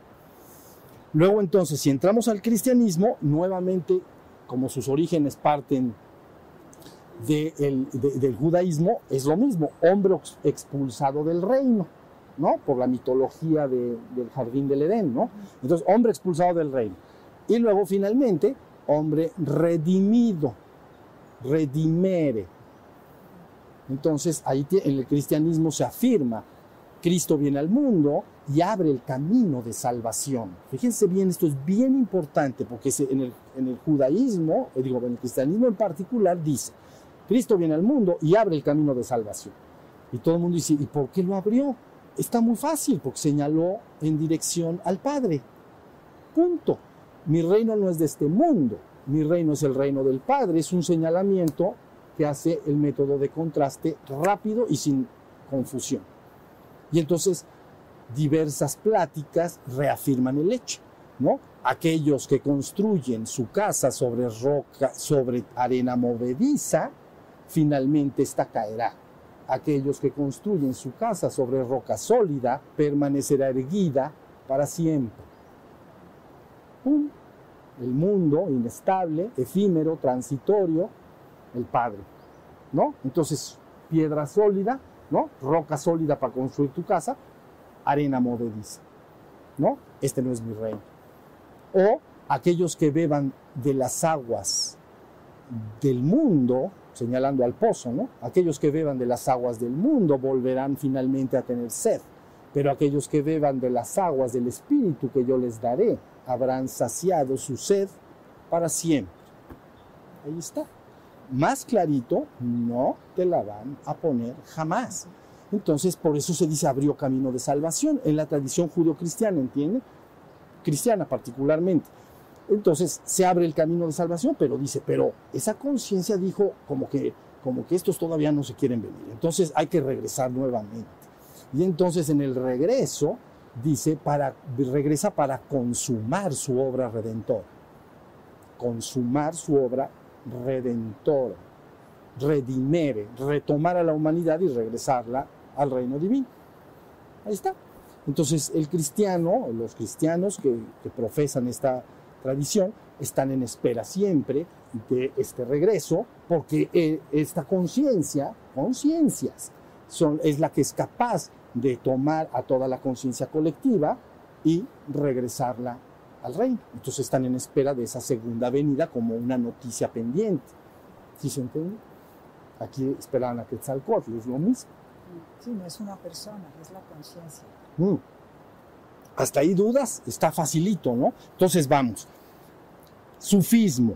Luego en el sufismo utilizan dos palabras de contraste, Asalf Safilim y Asham Taquin. Están medio raras, pero ahí no las vamos a llevar. Entonces, Asalf Safilim, nuevamente, hombre caído, porque nace del contexto de la tradición judío-cristiana y el Medio Oriente. Entonces, hombre caído, Asal Safilim. Y luego el contraste es Asham Taquin, hombre espiritual y divino. Hombre caído, hombre espiritual y divino. Entonces te está contrastando, ¿no? El punto en el que está la situación del ser humano actual, caído, expulsado del reino mitológicamente. Recuerden que los mitos no son ni pretenden ser historia. ¿ok? El mito no es más que una explicación normalmente en forma de narrativa de cuento para poder de alguna manera transmitir ideas profundas que de otra manera es muy complejo transmitir. Entonces se transmite como un cuento. ¿Dicen? Es un cuento, pero de todas maneras, no porque sea un cuento y que no es historia, quiere decir que no, porque luego los historiadores dijeron, se usa mito como peyorativo, como diciendo, es falso, no es verdad es que nunca trató de ser historia. O sea, es, o sea, un hecho histórico es cuando, no sé, un país hace una revolución, entonces en el día tal a tal hora empezó la revolución. Eso se llama historia. Pues eso todo, ya así empezó. Y todos lo podemos saber, estamos de acuerdo. Pero una narrativa mitológica no tienes que fijarte, eh, no que, que sea el, que lo que dice es histórico, sino que tiene que darte un mensaje, el cuento que, o la historia narrativa que te lo está, que te está explicando. Entonces, nuevamente, el sufismo, como nace, el sufismo es del Islam, nace dentro del contexto del Islam, entonces, hombre caído, porque así era el concepto que venía desde los judíos, cristianos, y por el otro lado, entonces, el ser humano espiritual y divino. Ahí tenemos. Luego, fíjense, este y ya eh, me preguntan lo que quieran. Luego de Toltequida, en la Toltequidad de Occidente, que es la Tol Anáhuac, en el lugar donde estamos actualmente sentados, Anáhuac. Entonces, la tradición hace el medio de contraste de inmediato. Entonces, el ser humano común y corriente es Coatl, es una serpiente, no, es, no tiene que ver con la, con la mitología, digamos, es de Canaán, entiende que sea malo. Nada más está diciendo que eres un hombre terreno. Eso es lo que quiere decir. las serpientes son, son terrestres. sí, sí, es, de, las serpientes de la tierra. Pues no, es peyorativo ni tiene idea de bueno y mal. Es, eres un coatl. Finalmente, la enseñanza de la serpiente emplumada lo que busca es convertirte en un quetzalcoatl. Y entonces se contrasta ya la enseñanza. Están los coatl, ¿no? se llama hombre natural. El hombre natural llega hasta desarrollar su cuerpo y su mente. Pero ahí como que está el tope actualmente. Si quiere convertirse en un Quetzalcoatl, recibe la enseñanza de la serpiente emplumada. Y entonces te dice cómo, acabamos de dar un taller sobre toltequidad, ¿no? Y entonces explicó debidamente cómo puedes despertar en las tradiciones de la toltequidad, cómo puedes construir tu cuerpo de luz, etc. Es una enseñanza extraordinariamente profunda. La toltequidad puede ser entendida como la suma y fusión de hinduismo, budismo y taoísmo. Es extraordinario.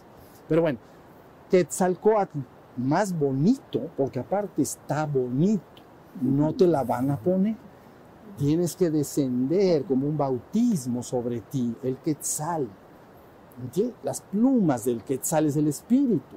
Entonces tienes que descender a ti, un bautismo ser ungido por el que es tu propio ser, ¿no? Pero se entiende un poco como que llega a ti, porque yo soy el ser natural, entonces yo soy el hombre biológico y mental. Entonces como que entrara, pero no entra porque está dentro de ti tu ser, pero como si entrara pues, como si te bautizara o te ungiera el quetzal. Y entonces te has convertido en un quetzalcoatl, ¿no? Un divinizado. entonces luego te conviertes en un Quetzalcoatl igual, ¿se acuerdan? Nirvana menor y mayor, igualito, Quetzalcoatl humano y Quetzalcoatl cósmico, que sería convertirse en un Tlahuizcalpantecutl, ¿ok? Aquel que se hace morada de la luz, Es decir, que se convierte en una morada donde habita la luz. Entonces, ahí está. Y está toda la enseñanza debidamente para que la gente lo conozca. Por supuesto, estuvo en... es- ¿Sí? Esto, esto aplica al resto de, de Mesoamérica, guaraníes, incas, mayas. Tienen este, puntos... Sí. Y al norte, ¿no? puntos, puntos en contacto muy, muy específicos, pero eh, con los incas también tienen puntos importantes de contacto, con el norte, sí, es una enseñanza, el América recibió una enseñanza única, una palabra única, si quieres llamar así, pero la toltequidad logró hacer un, desarrollo extraordinariamente elaborado, extraordinario, que recién se está rescatando, comprende, porque estuvo mucho tiempo, estuvo pues vamos a llamar desactivado. Si se entendió, quedó desactivado como pendiente. Pero a todo le llega su momento, ¿no? Delante de las palabras, nuestro sol se ha ocultado y hemos entrado en permanente obscuridad, pero sabemos que volverá a salir y nos volverá a alumbrar. ¿Ok? Entonces, es, ¿se acuerdan del 2012? 21 de diciembre de 2012. Ah, pues ahí, después de eso, tiene que venir entonces esta nueva luz para cumplir lo que se llama el glorioso destino de México. ¿Ok? México está en espera de dar un glorioso destino hacia la humanidad. Tiene que recuperar la toltequidad. Ya lo se ha hecho mucho, pero es difícil porque está, eh, partes están en códices, parte en piedras. Una, muchos estudiosos y gente muy intelectual, digamos, académica, muy formal, está buscando recuperar pero contra más se recupera, más se ve la grandeza que tiene. Y luego vas a decir, ve la palabra dicha acá. Resulta que es la misma palabra que dicha en todas las tradiciones. Y entonces se hace por fin una sola enseñanza que responde a toda la humanidad y que tú entiendes que Ah. dice lo mismo. Entonces ya, adiós, adiós los desacuerdos y los pleitos. Si tú le pones Quetzalcoatl y el otro le pone Buda, no tienes para qué aventarte de flechas contra él. Pues Es nada el más regalo, maestro, sin, envol- sin envoltura, sin, Eh, ¿verdad? Del que nos habló. es un regalo sin envoltura. Entonces ahí tienen. Bueno, ya está.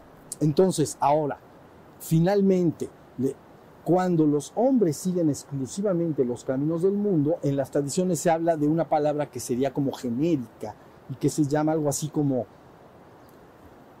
deception, decepción, desilusión, como si seguía un camino que terminó en un callejón sin salida, que no me llevó a nada finalmente, me llevó a la ilusión, ¿sí se entiende? Y entonces finalmente se contrastan dos palabras importantes, verdad contra el opuesto a verdad, ¿se acuerdan los polos? El opuesto a verdad no es mentira, porque la mentira es una verdad encubierta, pero no es su opuesto, es una verdad encubierta. Si yo, di- si yo dijera, esto, esto es, lo tapo y te digo, esto es un teléfono, es una mentira, pero es una verdad encubierta, porque es un vaso. ¿Sí se entiende? Está encubierta. Pero bueno, el Este es, este es un no vaso. Es- no, la idea es que contra la verdad está literalmente la ilusión. Ilusión viene de ilusio, que es engaño. Les voy a explicar. Imagínate que ves entre en el jardín acá algo que parece una serpiente, ¿no? Pero entonces digo, he ahí una serpiente y reacciono como tal, tengo un poco de miedo, precaución, etc. Pero si me acerco poco a poco, advierto que era una cuerda enredada, una cuerda, no una serpiente.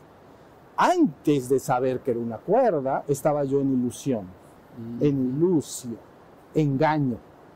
Yo veía y decía, allí hay una serpiente, pero era una ilusión. ¿Cuál es la verdad? Es una cuerda. ¿Sí se entendió? Entonces su opuesto directo es de alguna manera que el ser humano vive en la ilusión de los sentidos y por lo tanto se habla de Maya, vivo en la ilusión. Creo ser un ser efímero, transitorio, inmortal, eh, etc. Cuando mi esencia es divina y eterna. Si estamos hasta ahí. A ver, si alguien tiene alguna pregunta. ¿Ibas a preguntar algo? ¿Estuvo muy bien explicado? Sí, ¿y ¿por qué todas las tradiciones que mencionas, o sea, todos hablan del estado, o se enfocan en el hombro del ser humano, excepto el budismo, ¿no? Que habla de un estado de, de realidad, ¿no? O sea, no personal, pues, ¿no? Claro, eh, el, el budismo dices. Sí. El budismo lo que está dando es una, nada más una explicación de la existencia y la trascendencia de la existencia. Y efectivamente todos los demás hablan de lo mismo también, de cómo es la existencia y cómo es la trascendencia, pero se dirigen directamente al hombre. Y se dicen, tú como hombre en esta existencia te resulta esto. De alguna manera no sabes quién eres. Si estamos, Ya puede venir un poco la complicación, vaya, después de a lo mejor la mayoría de religiones que entraron, pues más que en ilusión, en el engaño, vaya, no sé, ya con otros fines, en que te lo manejan y meten mucha, muchas cosas no reales al enfocarse justamente en eso, en el ser humano. ¿no? Claro, es que la idea, una, una cosa es la enseñanza en sí y otra quién lo use y para qué finos lo use. Eso, eso cada quien. Pero la enseñanza está, dicha, está hecha y dicha para lo que estoy diciendo en este momento. Ahora, resumiendo, si ustedes dicen, bueno, ahora qué tiene que lograr el ser humano, qué es el ser en el ser humano, qué es el sí mismo. Entonces, verdaderamente es muy simple y no lo hemos ya dicho mucho acá y algunas de las personas ya lo oyeron, pero ubica al ser humano actual como siendo cuerpo y mente. ¿Ok? Cuerpo y mente. Eso es la identificación con tu ser natural, eso es lo que crecer y ahí todavía no te das cuenta de quién eres. Ahora, ¿qué sucede si adentro del cuerpo y de tu mente despierta tu verdadero ser? Tienes que entender lo que es tu verdadero ser. Y tu ser es esencialmente conciencia, aquello que se da cuenta de todo, ese es tu verdadero ser, eso es lo que estás buscando. Entonces, todas las prácticas que están diseñadas en todas estas tradiciones vuelven a reafirmar que están hechas para que vayas despertando poco a poco dentro de ti esta conciencia de darme cuenta de que yo soy. A veces le he llamado prender la luz de la conciencia. Por encima de tu cuerpo y tu mente está tu verdadero ser. Entonces, si tú logras estar perfectamente atento de todo lo que sucede afuera y dentro de ti, como conciencia aprendida, conciencia es darse cuenta, ¿ok? No la conciencia de bueno y malo, de que tengo conciencia de que esto es bueno, que esto es malo. No, conciencia es darse cuenta. Yo me doy cuenta ahorita que hace tal temperatura, lo estoy sintiendo en mi cara. También me doy cuenta de que el río está sonando y de que tronó algo por ahí, ¿lo oyeron? Entonces me estoy dando cuenta todo afuera y adentro de mí. Adentro tengo sed, casi siempre tengo sed. Entonces, adentro hay sed. Entonces, despertar a la conciencia de tu verdadero ser inicialmente no es más que estar todos los instantes de tu día perfectamente atento de todo lo que estás haciendo y todo, todo lo que está sucediendo afuera y dentro de ti. Las personas no hacen esto. Las personas cuando caminan, por ejemplo, de aquí hacia allá, se encierran en su mente y empiezan a pensar en su mente, aunque sea de manera organizada, aunque sea de lo que estamos diciendo, aunque sea de lo que van a hacer en la tarde con sus familias, o de plano se ponen a divagar y a distraerse. ¿Ya entendieron? Te, te metes a la mente y vas caminando de aquí para allá. ¿Qué, qué es estar despierto? Estar en la perfecta conciencia de todo tu caminar mientras caminas. Por eso, una enseñanza destinada al despertar prácticamente sin teoría es el Zen japonés. Zen es una palabra que viene del chino Chang y que quiere decir concentración. Entonces, el Zen japonés lo que está diciendo es, cuando se le dice, ¿cuál es la actitud del Zen?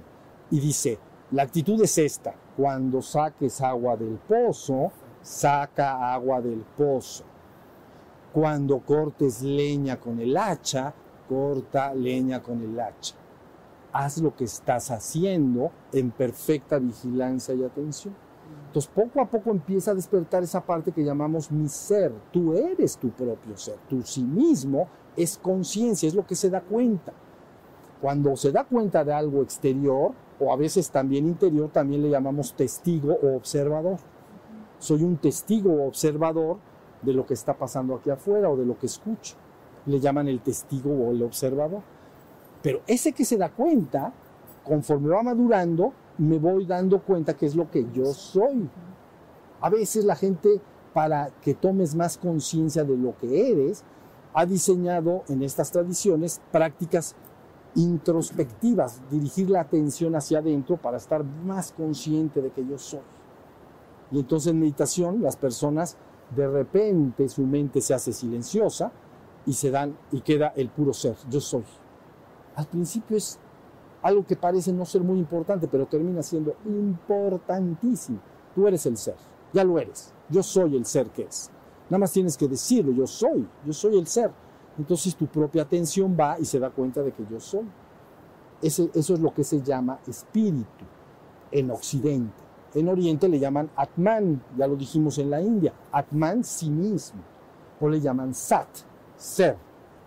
¿No? Entonces, el propio ser es lo que yo soy.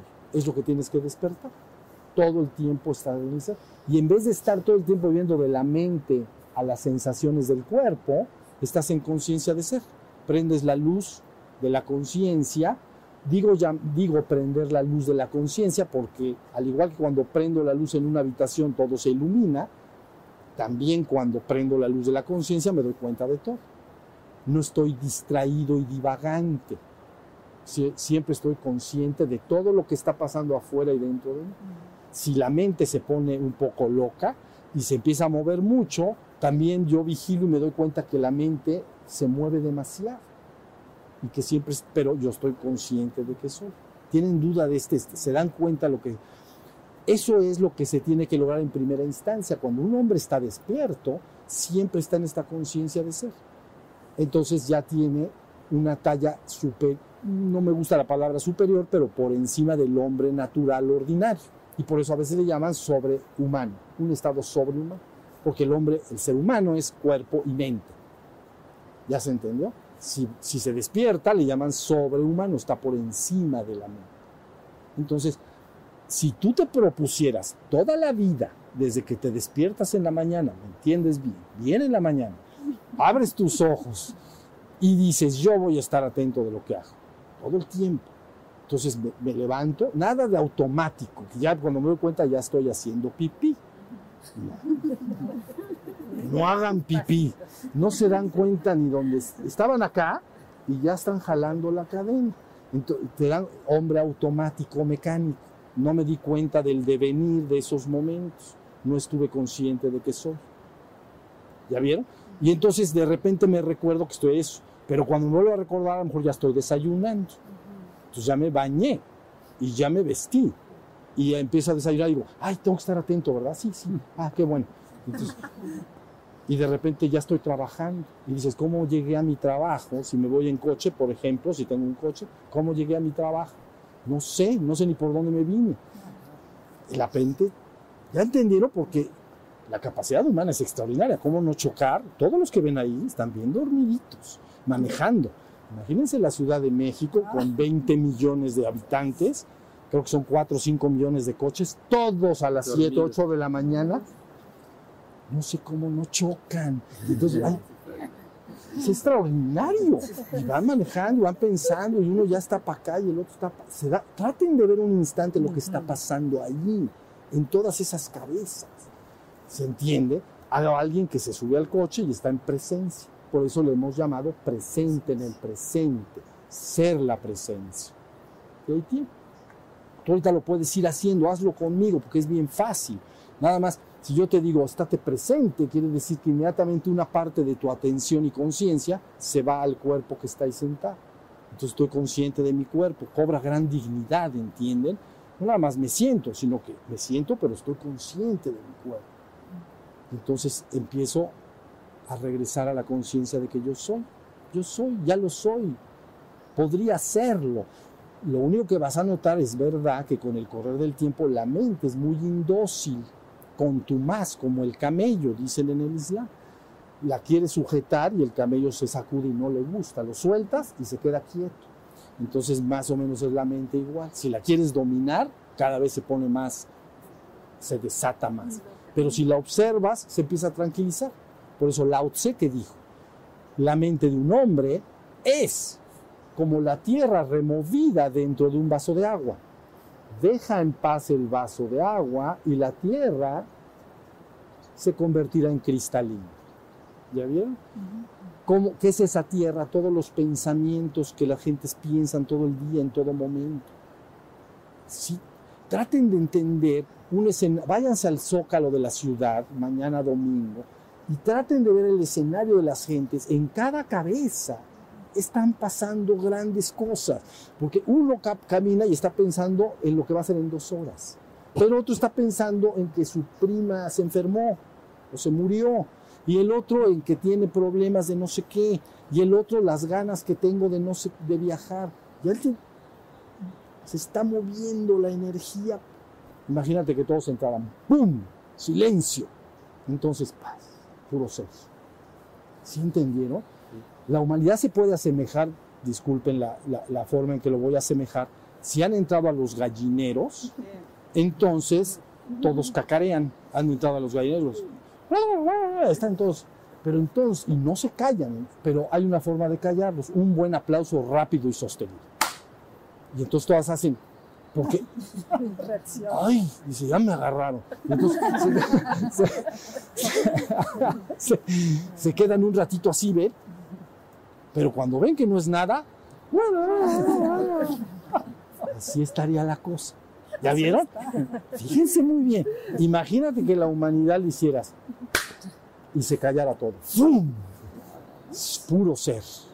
Pero puro ser. Pero, al minuto, como no hay peligro, oye, tú, es que, ¿tú qué pensaste del otro? Me dijiste, no, te voy a contar de mi novia. Está buenísimo. Entonces, Dime. la conciencia en la que aspiramos a cobrar se resume en darnos cuenta de lo que está sucediendo todo el tiempo. De instante en instante. Todo el tiempo. la temperatura, el ruido, Todo. eh, recuerdo, Si aparece un recuerdo, lo, lo- lo- no me voy con él, lo observo. Observo que apareció y yo lo vigilo, que apareció y que desaparece. Si viene un recuerdo, hay dos posibilidades. Te vas con él y entonces ya te fuiste. Si, si llega un recuerdo de algo y te vas con ello, entonces ya te fuiste con el recuerdo. ¿no? Estás en la luna, le llaman a veces. La otra es que cuando surja, lo veas que surge, y Buda dijo, permanece atento de él el tiempo que su, cuando surge, el tiempo que permanece y cuando desaparece. Entonces no se va a sostener mucho tiempo. Si me surge una idea, entonces la veo y ¡pum! se apaga y sigo estando vigilante. Por eso soy el vigilante silencioso, soy un testigo de todo lo que aparece, todo el tiempo. Eso es despertar a la conciencia de ser. Pero lo extraordinario es que tú ya eres tu ser, porque tú te das cuenta de todo. O sea, tú te das cuenta si hace frío, si hace calor, pero de momento está demasiado revuelto el ser que yo soy con mis sensaciones en el cuerpo y mi mente. Entonces está todo revuelto. Al madurar mi estado de atención y de, estado de de- despierto de ser, hago una especie de separación entre el ser que soy y mis herramientas. Mi cuerpo termina siendo un vehículo para experimentar esta realidad y mi mente son puras herramientas que puedo o no usar. Tengo mi memoria, tengo mi inteligencia, tengo mi imaginación y lo puedo usar si quiero, pero si no quiero, tiene que estar en el silencio. ¿Por qué va a estar todo el día caminando la mente? ¿No? Ella está, si voy a usar a mi memoria, la uso. ¿No? Yo estoy en este jardín, la mente está en silencio. Si alguien llega y me dice, oye, ¿qué hiciste el día de ayer? Inmediatamente me saco de mi memoria. Ah, ayer viernes, ah, pues hice tal y cual cosa, comí con tal amigo, lo que haya sido, ¿no? ¿Sí me expliqué? Entonces, lo primero es entender por experiencia propia cuántos tiempo pasamos en el estado que llamamos dormido. Dormido, yo le he llamado en el pasado cuando escribí sueño psíquico, porque ve, cuando tú estás en la cama, estás en un sueño y ahí es- estás soñando y están todas las imágenes. Bueno, pues cuando te despiertas pasa algo muy parecido. Todo el tiempo la gente está soñando su- en su cabeza. Ah, voy a ir con fulanito de tal y llegando le voy a decir tal cosa y no sé qué. Y ento- ya todo el tiempo estoy en una especie de sueño psíquico. Por eso se le llama dormir. ¿Sí se entendió? En conclusión, es un estado por encima de las sensaciones del cuerpo y de la mente y sus operaciones. Y entras entonces en el puro ser. También las tradiciones le dan nombres. En el, en el hinduismo le llaman silencio, muni. Entonces se habla de Buda como Sakya Muni, ¿no? El silencioso de la tribu de los Sakya, como si fuera el silencioso de la tribu de los toltecas o de los cholultecas, así, las gallinas podemos decir Claudia, se sienten en peligro, es- están como cerca del ser, están atentos. Entonces tenemos que seguir un poco nuestro instinto, nuestra autenticidad, está cerca del ser. Sí, tienes que estar en el ser y desde ahí actuar. Sí, acción indeliberada estás hablando tú. Lo que se llama en las tradiciones, por ejemplo, del taoísmo, eso, eso se llama acción indeliberada. Deliberar con la mente, las gentes deliberan con su mente lo que van a hacer y luego hacen.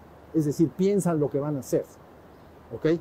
Acción indeliberada es que actúas en la inmediatez de la hora de manera muy intuitiva, muy en el aquí y ahora. Por eso en la tradición tolteca, el estado despierto se le llama Nikanashkani, aquí y ahora, presente en el presente. Y desde ahí puedes actuar de manera en concordancia con el momento dado. ¿Sí se entiende? De manera muy elástica, pero de manera muy intuitiva y que corresponde con ello. Está bien, no tengo que pensar tantas cosas. Si llega, llego y veo a alguien, en ese momento habrá algo y a lo mejor lo abrazo, lo beso, lo saludo, lo que sea. No tengo que estar pensando tanto. Es que cuando me encuentra tal persona, pues, le voy a decir o hacer. ¿Para qué? ¿Sí se entendió? Entonces, vivir en la inmediatez de la hora. Podemos jugar con el peligro, con el miedo, estar atentos. Sí, por supuesto. Podrías, aquello que sientes miedo, ¿no? Nada más que el miedo no sea de muerte, porque entonces te acaba el, el entrenamiento. Pero si, si es un peligro que te da, algo que te da miedo, te puedes acercar a ello, y es lo que estás diciendo, estás jugando con ello. Te acercas y observas el miedo. Y entonces estás desarrollando tu conciencia, tú dices jugar, ¿no?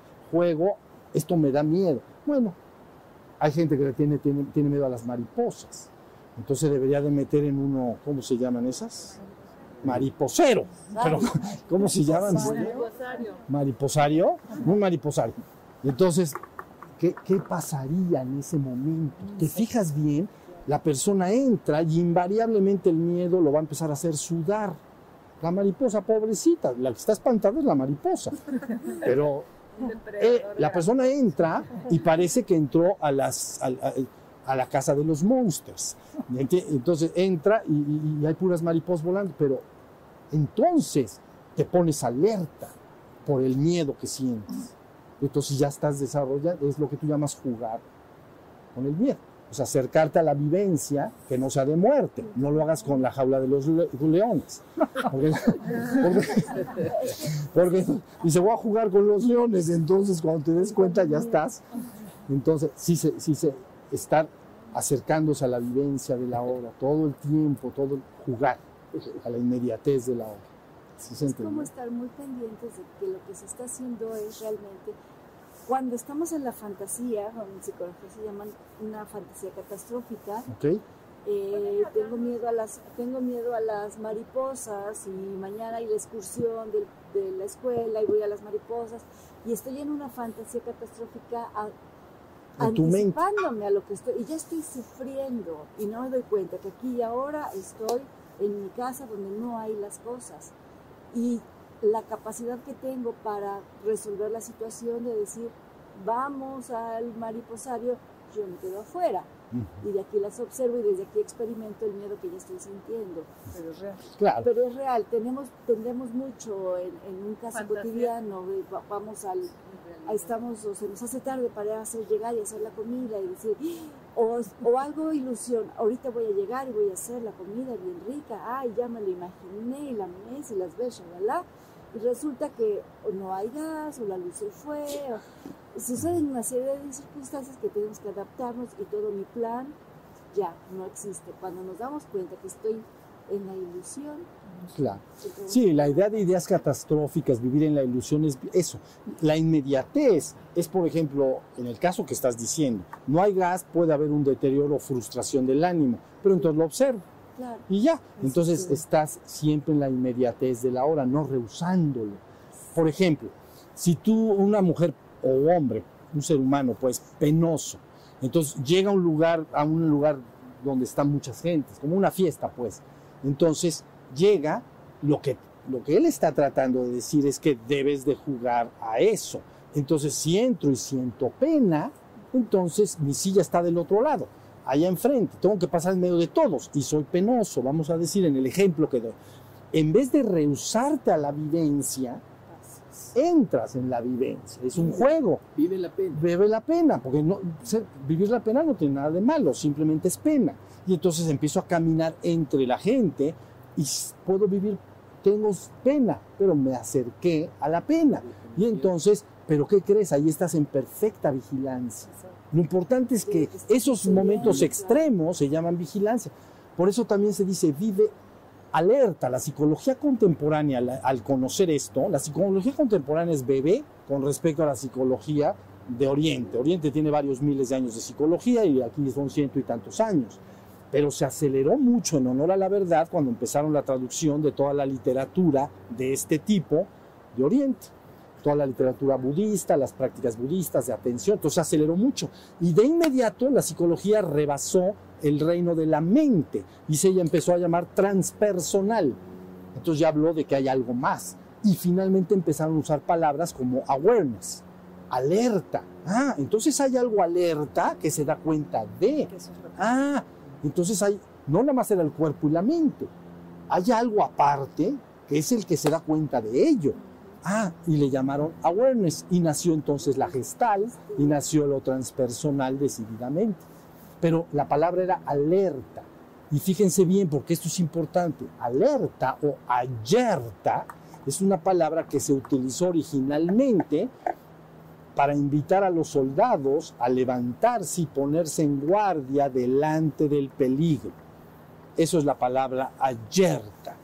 ¿Sí se entiende? Alerta. Era la invitación en los ejércitos a ponerse a las vivas. Párate y puede haber peligro. ¿Ya vieron el estado? ¿Entienden el estado de está tu vida de por medio? Porque estás en una posible batalla. Entonces el grito alerta no es ataque, esa es otra cosa. Alerta es párate, levántate y pero lo que levantas es la atención, es erta, es levantar, pero independientemente de que te levantes físicamente, lo que levantas es la conciencia y atención. No tengo que levantar, ahorita yo estoy bien alerta y no tengo que estar parado. Entonces yo me puedo, puedo alerta ahorita. La, la palabra erta es subir, levantar, pero viene levantar la atención, la vigilancia, porque hay peligro.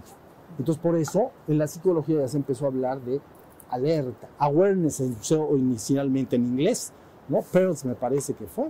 Bueno, y entonces nace un libro que salió original, ya está viejito, pues, pero se llamó Awareness. ¿Qué? El darse cuenta. lo- darse cuenta, awareness. Entonces, vean, la psicología por primera vez empieza a tocar la región del ser, algo que está más allá de la mente y que se puede dar cuenta de las operaciones que suceden en la mente. ¿Ya se fijó? No solo que en la mente puedo sentir un sufrimiento emocional, ¿no? Estoy triste o, o estoy celoso o envidioso, sino que puede haber algo en mí que se da cuenta de ello. Y ya estás entrando al ser. Ya rebasaste el nivel de la mente. La otra sería nada más padecerlo. Es decir, siento celos y lo padezco. Siento envidia y la padezco Porque creo ser eso. la padezco, sí, porque siento envidia, estoy envidioso y hablo envidioso. Pero si surge en ti aquello que se da cuenta de ello, entonces ya nació en ti el estado de la conciencia testigo. Soy testigo de que dentro de mí hay celos, o hay envidia, o hay miedo. Y contra más extremo, te mueve por todos lados. Toda la humanidad que está sometida las emociones mueve, pero mueven en serio.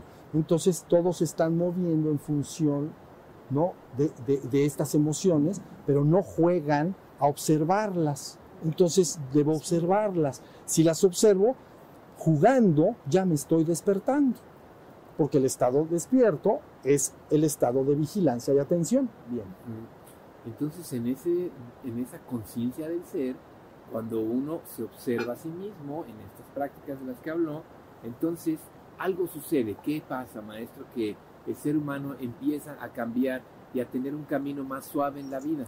Porque eso creería yo que sería la diferencia de una persona que está en el camino, que tiene la conciencia del ser, que sabe que está, que está consciente de que en este momento está planeando, que su mente está muy activa, que está trabajando, que está diseñando, que está creando algo, qué sé yo, y que está consciente de lo que está haciendo, que una vez que sale de ese ah, momento de herramienta de trabajo, la mente pasa a disfrutar del camino hacia su casa, etcétera, etcétera. Entonces, lo que le pasa al ser humano cuando está en el camino este que ha despertado la conciencia del ser es que tiene una vida más suave eh, como ser humano y que tiene, digamos que, esa, eh, esa, este, como ese premio de que en algún momento llegará a estar en el nirvana menor para después el nirvana mayor. Esto, esto está muy atinado, les voy a decir, porque si la persona se despierta, entonces puede utilizar su mente para construir su vida. Nosotros tenemos civilización, no somos manada, somos una civilización. Entonces la civilización se construye con la mente, ¿comprende? Pero lo interesante de esto es que una vez que tú has utilizado tu mente para construir lo que quieras, imaginar lo que quieras, planear lo que quieras, el problema es que cuando, si ya no necesitas usar eso, deberías de volver al estado de puro ser. Eso es donde deberías de volver pero la gente no puede dejar de estar ahí todo el tiempo. Entonces viene un proceso de estrés excesivo porque su mente siempre está vaporosamente moviéndose. Eso por un lado de la mente, pero luego viene el mundo de las emociones. Mira, nada vive porque nada es sustancial si tú no le das vida. Si tú sientes miedo o celos o envidia, tú tienes que estarle dando vida a eso para que sobreviva. ¿Me expliqué? Si yo tengo celos, tengo yo que, eh, como dicen por ahí, echarle de mi ronco pecho. Y entonces siento más celos. Es que canija, ¿dónde andas? Y, no, y entonces lo que sea, ahí están. Yo tengo que darle celos. Pero fíjate bien, si en el momento que surge esa emoción yo la observo, no le doy alimento para sobrevivir. Entonces todo lo que no alimenta se desnutre y muere. Entonces, eso llamamos las obscuridades y bajas pasiones del ser humano. ¿Ya vieron? Como dice acá la serpiente Aper. Eso. Todo lo que tú llamas tus fragilidades humanas, tus envidias, tus celos, tu miedo, lo que sea, no importa que lo tengas. Lo único importante es que si despiertas al ser, cuando eso aparezca, ahora ya puedo verlo sin alimentarlo. Y si no lo alimento con el correr del tiempo, se desnutre y muere porque no es sustancial. Necesita mi alimento, mi propia energía, ¿comprenden? Igual que una planta, tengo que ponerle agua. Si le quito el agua, se va a morir, no, no te quepa la menor duda. Igualito esas emociones que dentro de ti te hacen sufrir. ¿Ya viste? No importa qué emoción sea, miedo, angustia, tristeza, todo lo que llamamos nuestra parte que nos hace sufrir, que no son las emociones hermosas de amor y cariño, agradecimiento, ¿no? Paz interior, sino la que nos, se llaman de luz. Contrastas nuevamente. Un mundo emocional de luz que se llama emociones espiritualizadas, así le llaman, porque son de luz. Y las otras se llaman obscuras porque son más apegadas al mundo, a la tierra, si se entendió? Entonces, ¿cómo las voy a trascender? ¿Cómo voy a trascender mis propias obscuridades? ¿Cómo las trasciendo si soy más celoso que no sé quién? ¿O más envidioso? ¿O más colérico? o más lo que seas, o miedoso, cada vez que surja, ve que toda tu energía está en el ver, en el atender eso. Entonces no le has dado alimento. Entonces cada vez que lo veas, luego se quita, ¿no? No vas a tener celos todo el tiempo, ni miedo. Aparece y se va y ya. Cada vez que aparece lo veo, lo veo, pero no lo alimento, no lo alimento, no lo alimento, se desnutre y muere.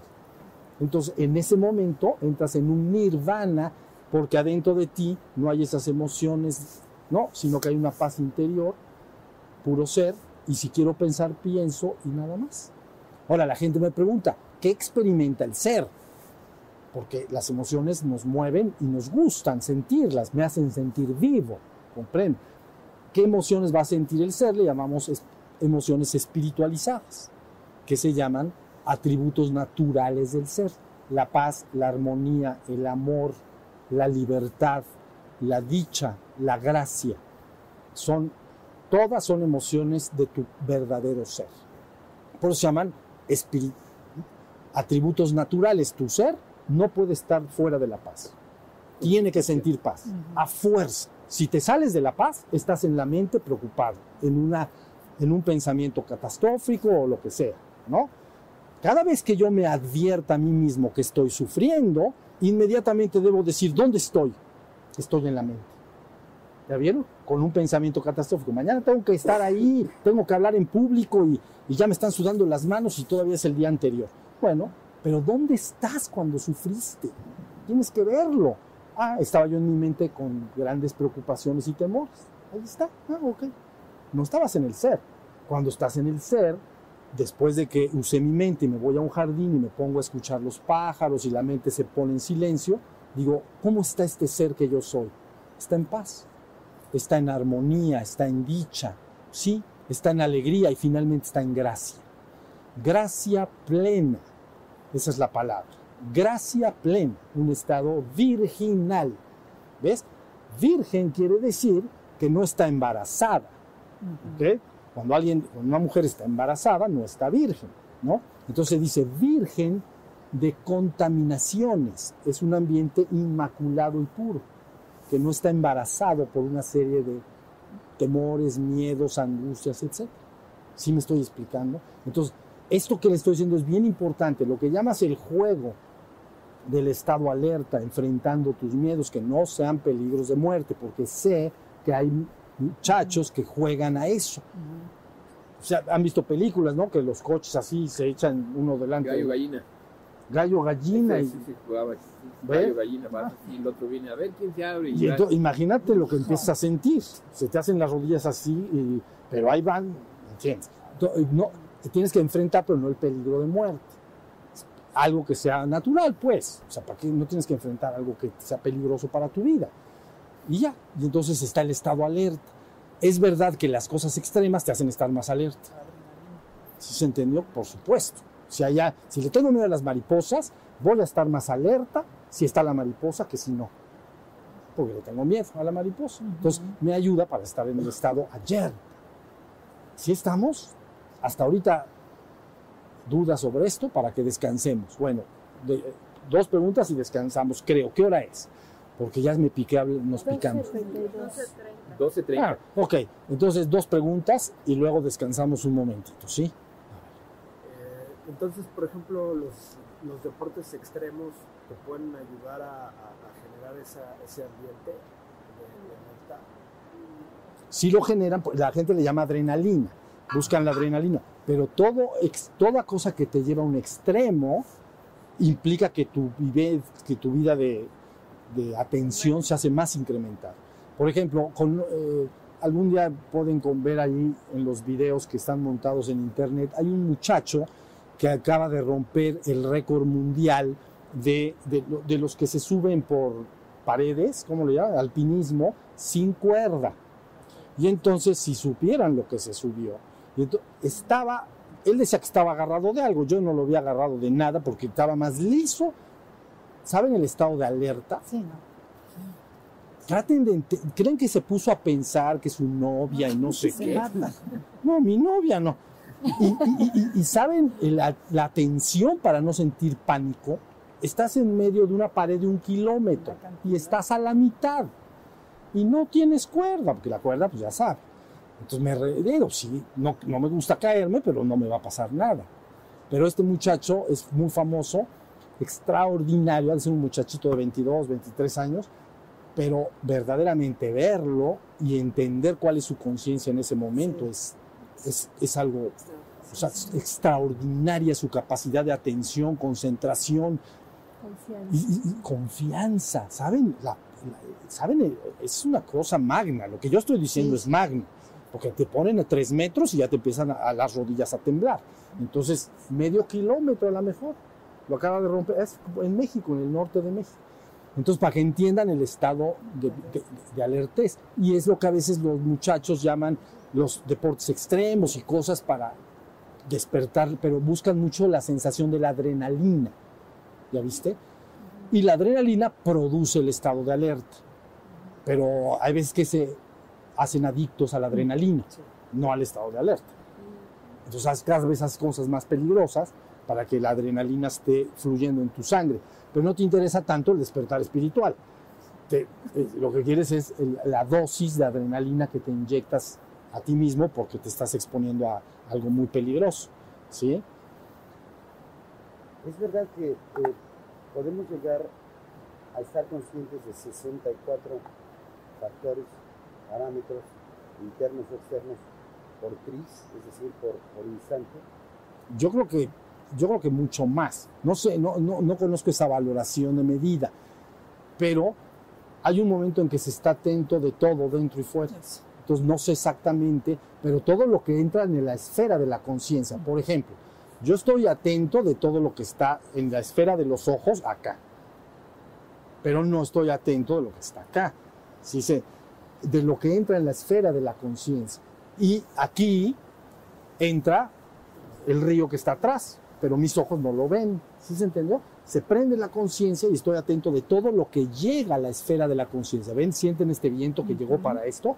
Entonces llega el viento y te acaricia, entonces estás completamente atento de, la, de que te acaricia y de que es fresco. ¿Sí se entendió? Entonces llega un momento en que estás, no lo puedo describir más que completa y absolutamente atento de todo lo que entra en la esfera de la conciencia. De eso yo estoy atento perfectamente, ustedes también.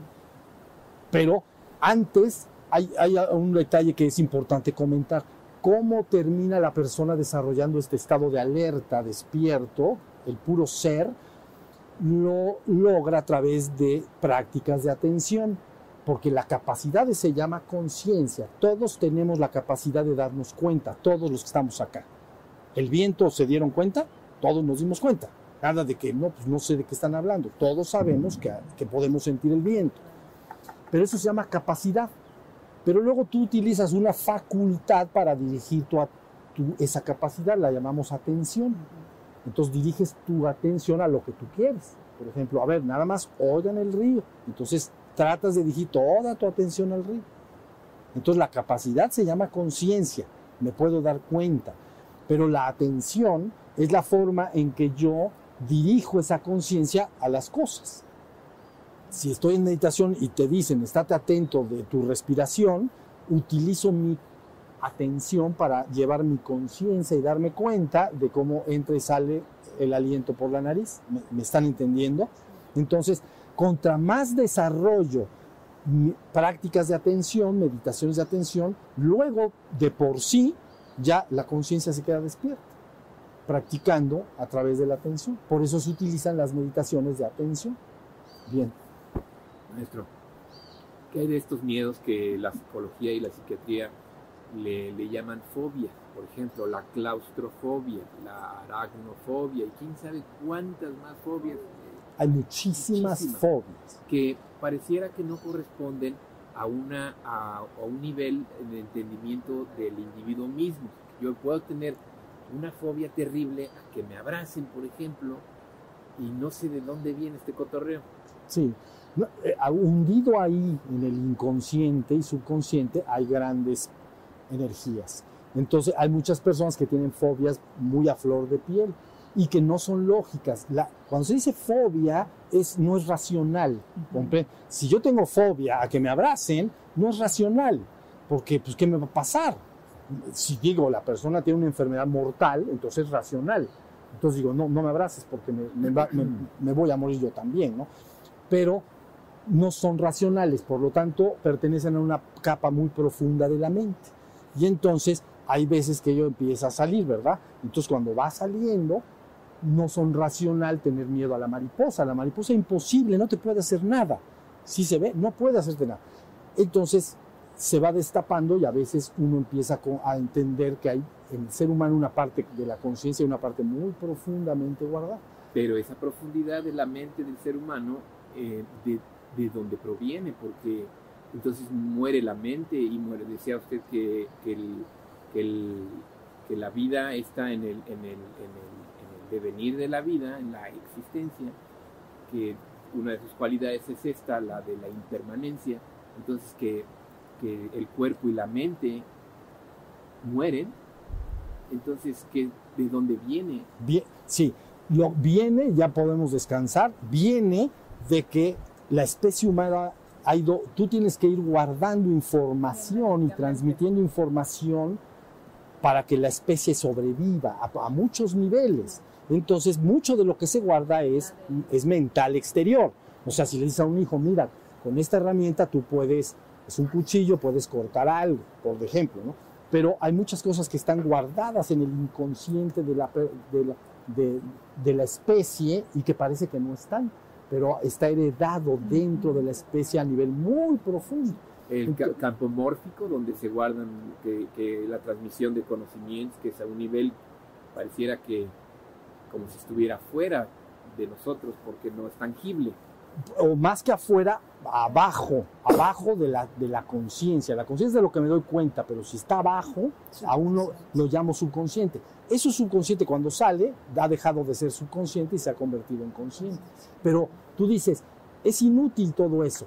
Bueno, para la supervivencia de la especie no necesariamente fue inútil. Pudo haber sido útil en la sobrevivencia de una especie durante un gran periodo de tiempo. A lo mejor ahorita ya no, pero pudo haber sido. Entiendo perfecto eso. Entonces, el ser humano en la existencia, por eso, esta manera biológica y automática de divagar, la mente del humano divaga por naturaleza. Y gracias a, la, a esa divagación de la mente, es por, es por eso que el, el humano ha evolucionado como ser viviente de, de la tierra, como terrenal, y ha construido edificios, puentes, etcétera, etcétera, todo este desarrollo tecnológico. Pero Sí. es el reino del mundo, porque así está condicionado, así es tu conformación biológica. Y la otra, la otra idea que, que- que estoy aprendiendo, donde, donde yo no divago, donde sé que estoy pensando, sé que estoy diseñando, o sé que estoy descansando, o sé que estoy tomando el sol, Conciencia. que hace frío, etcétera, etcétera. Eso es estar despierto, estar, estar con la conciencia del ser al servicio del mundo, al servicio del hombre, del ser humano. Sí, de momento es despertar para el servicio de otros y luego finalmente ese ser busca regresar a su divino origen. Si quieren, eso lo podemos platicar en la siguiente plática, porque bien, ya nos estamos cansando algunos. Bueno, antes levanten sus manos, por favor.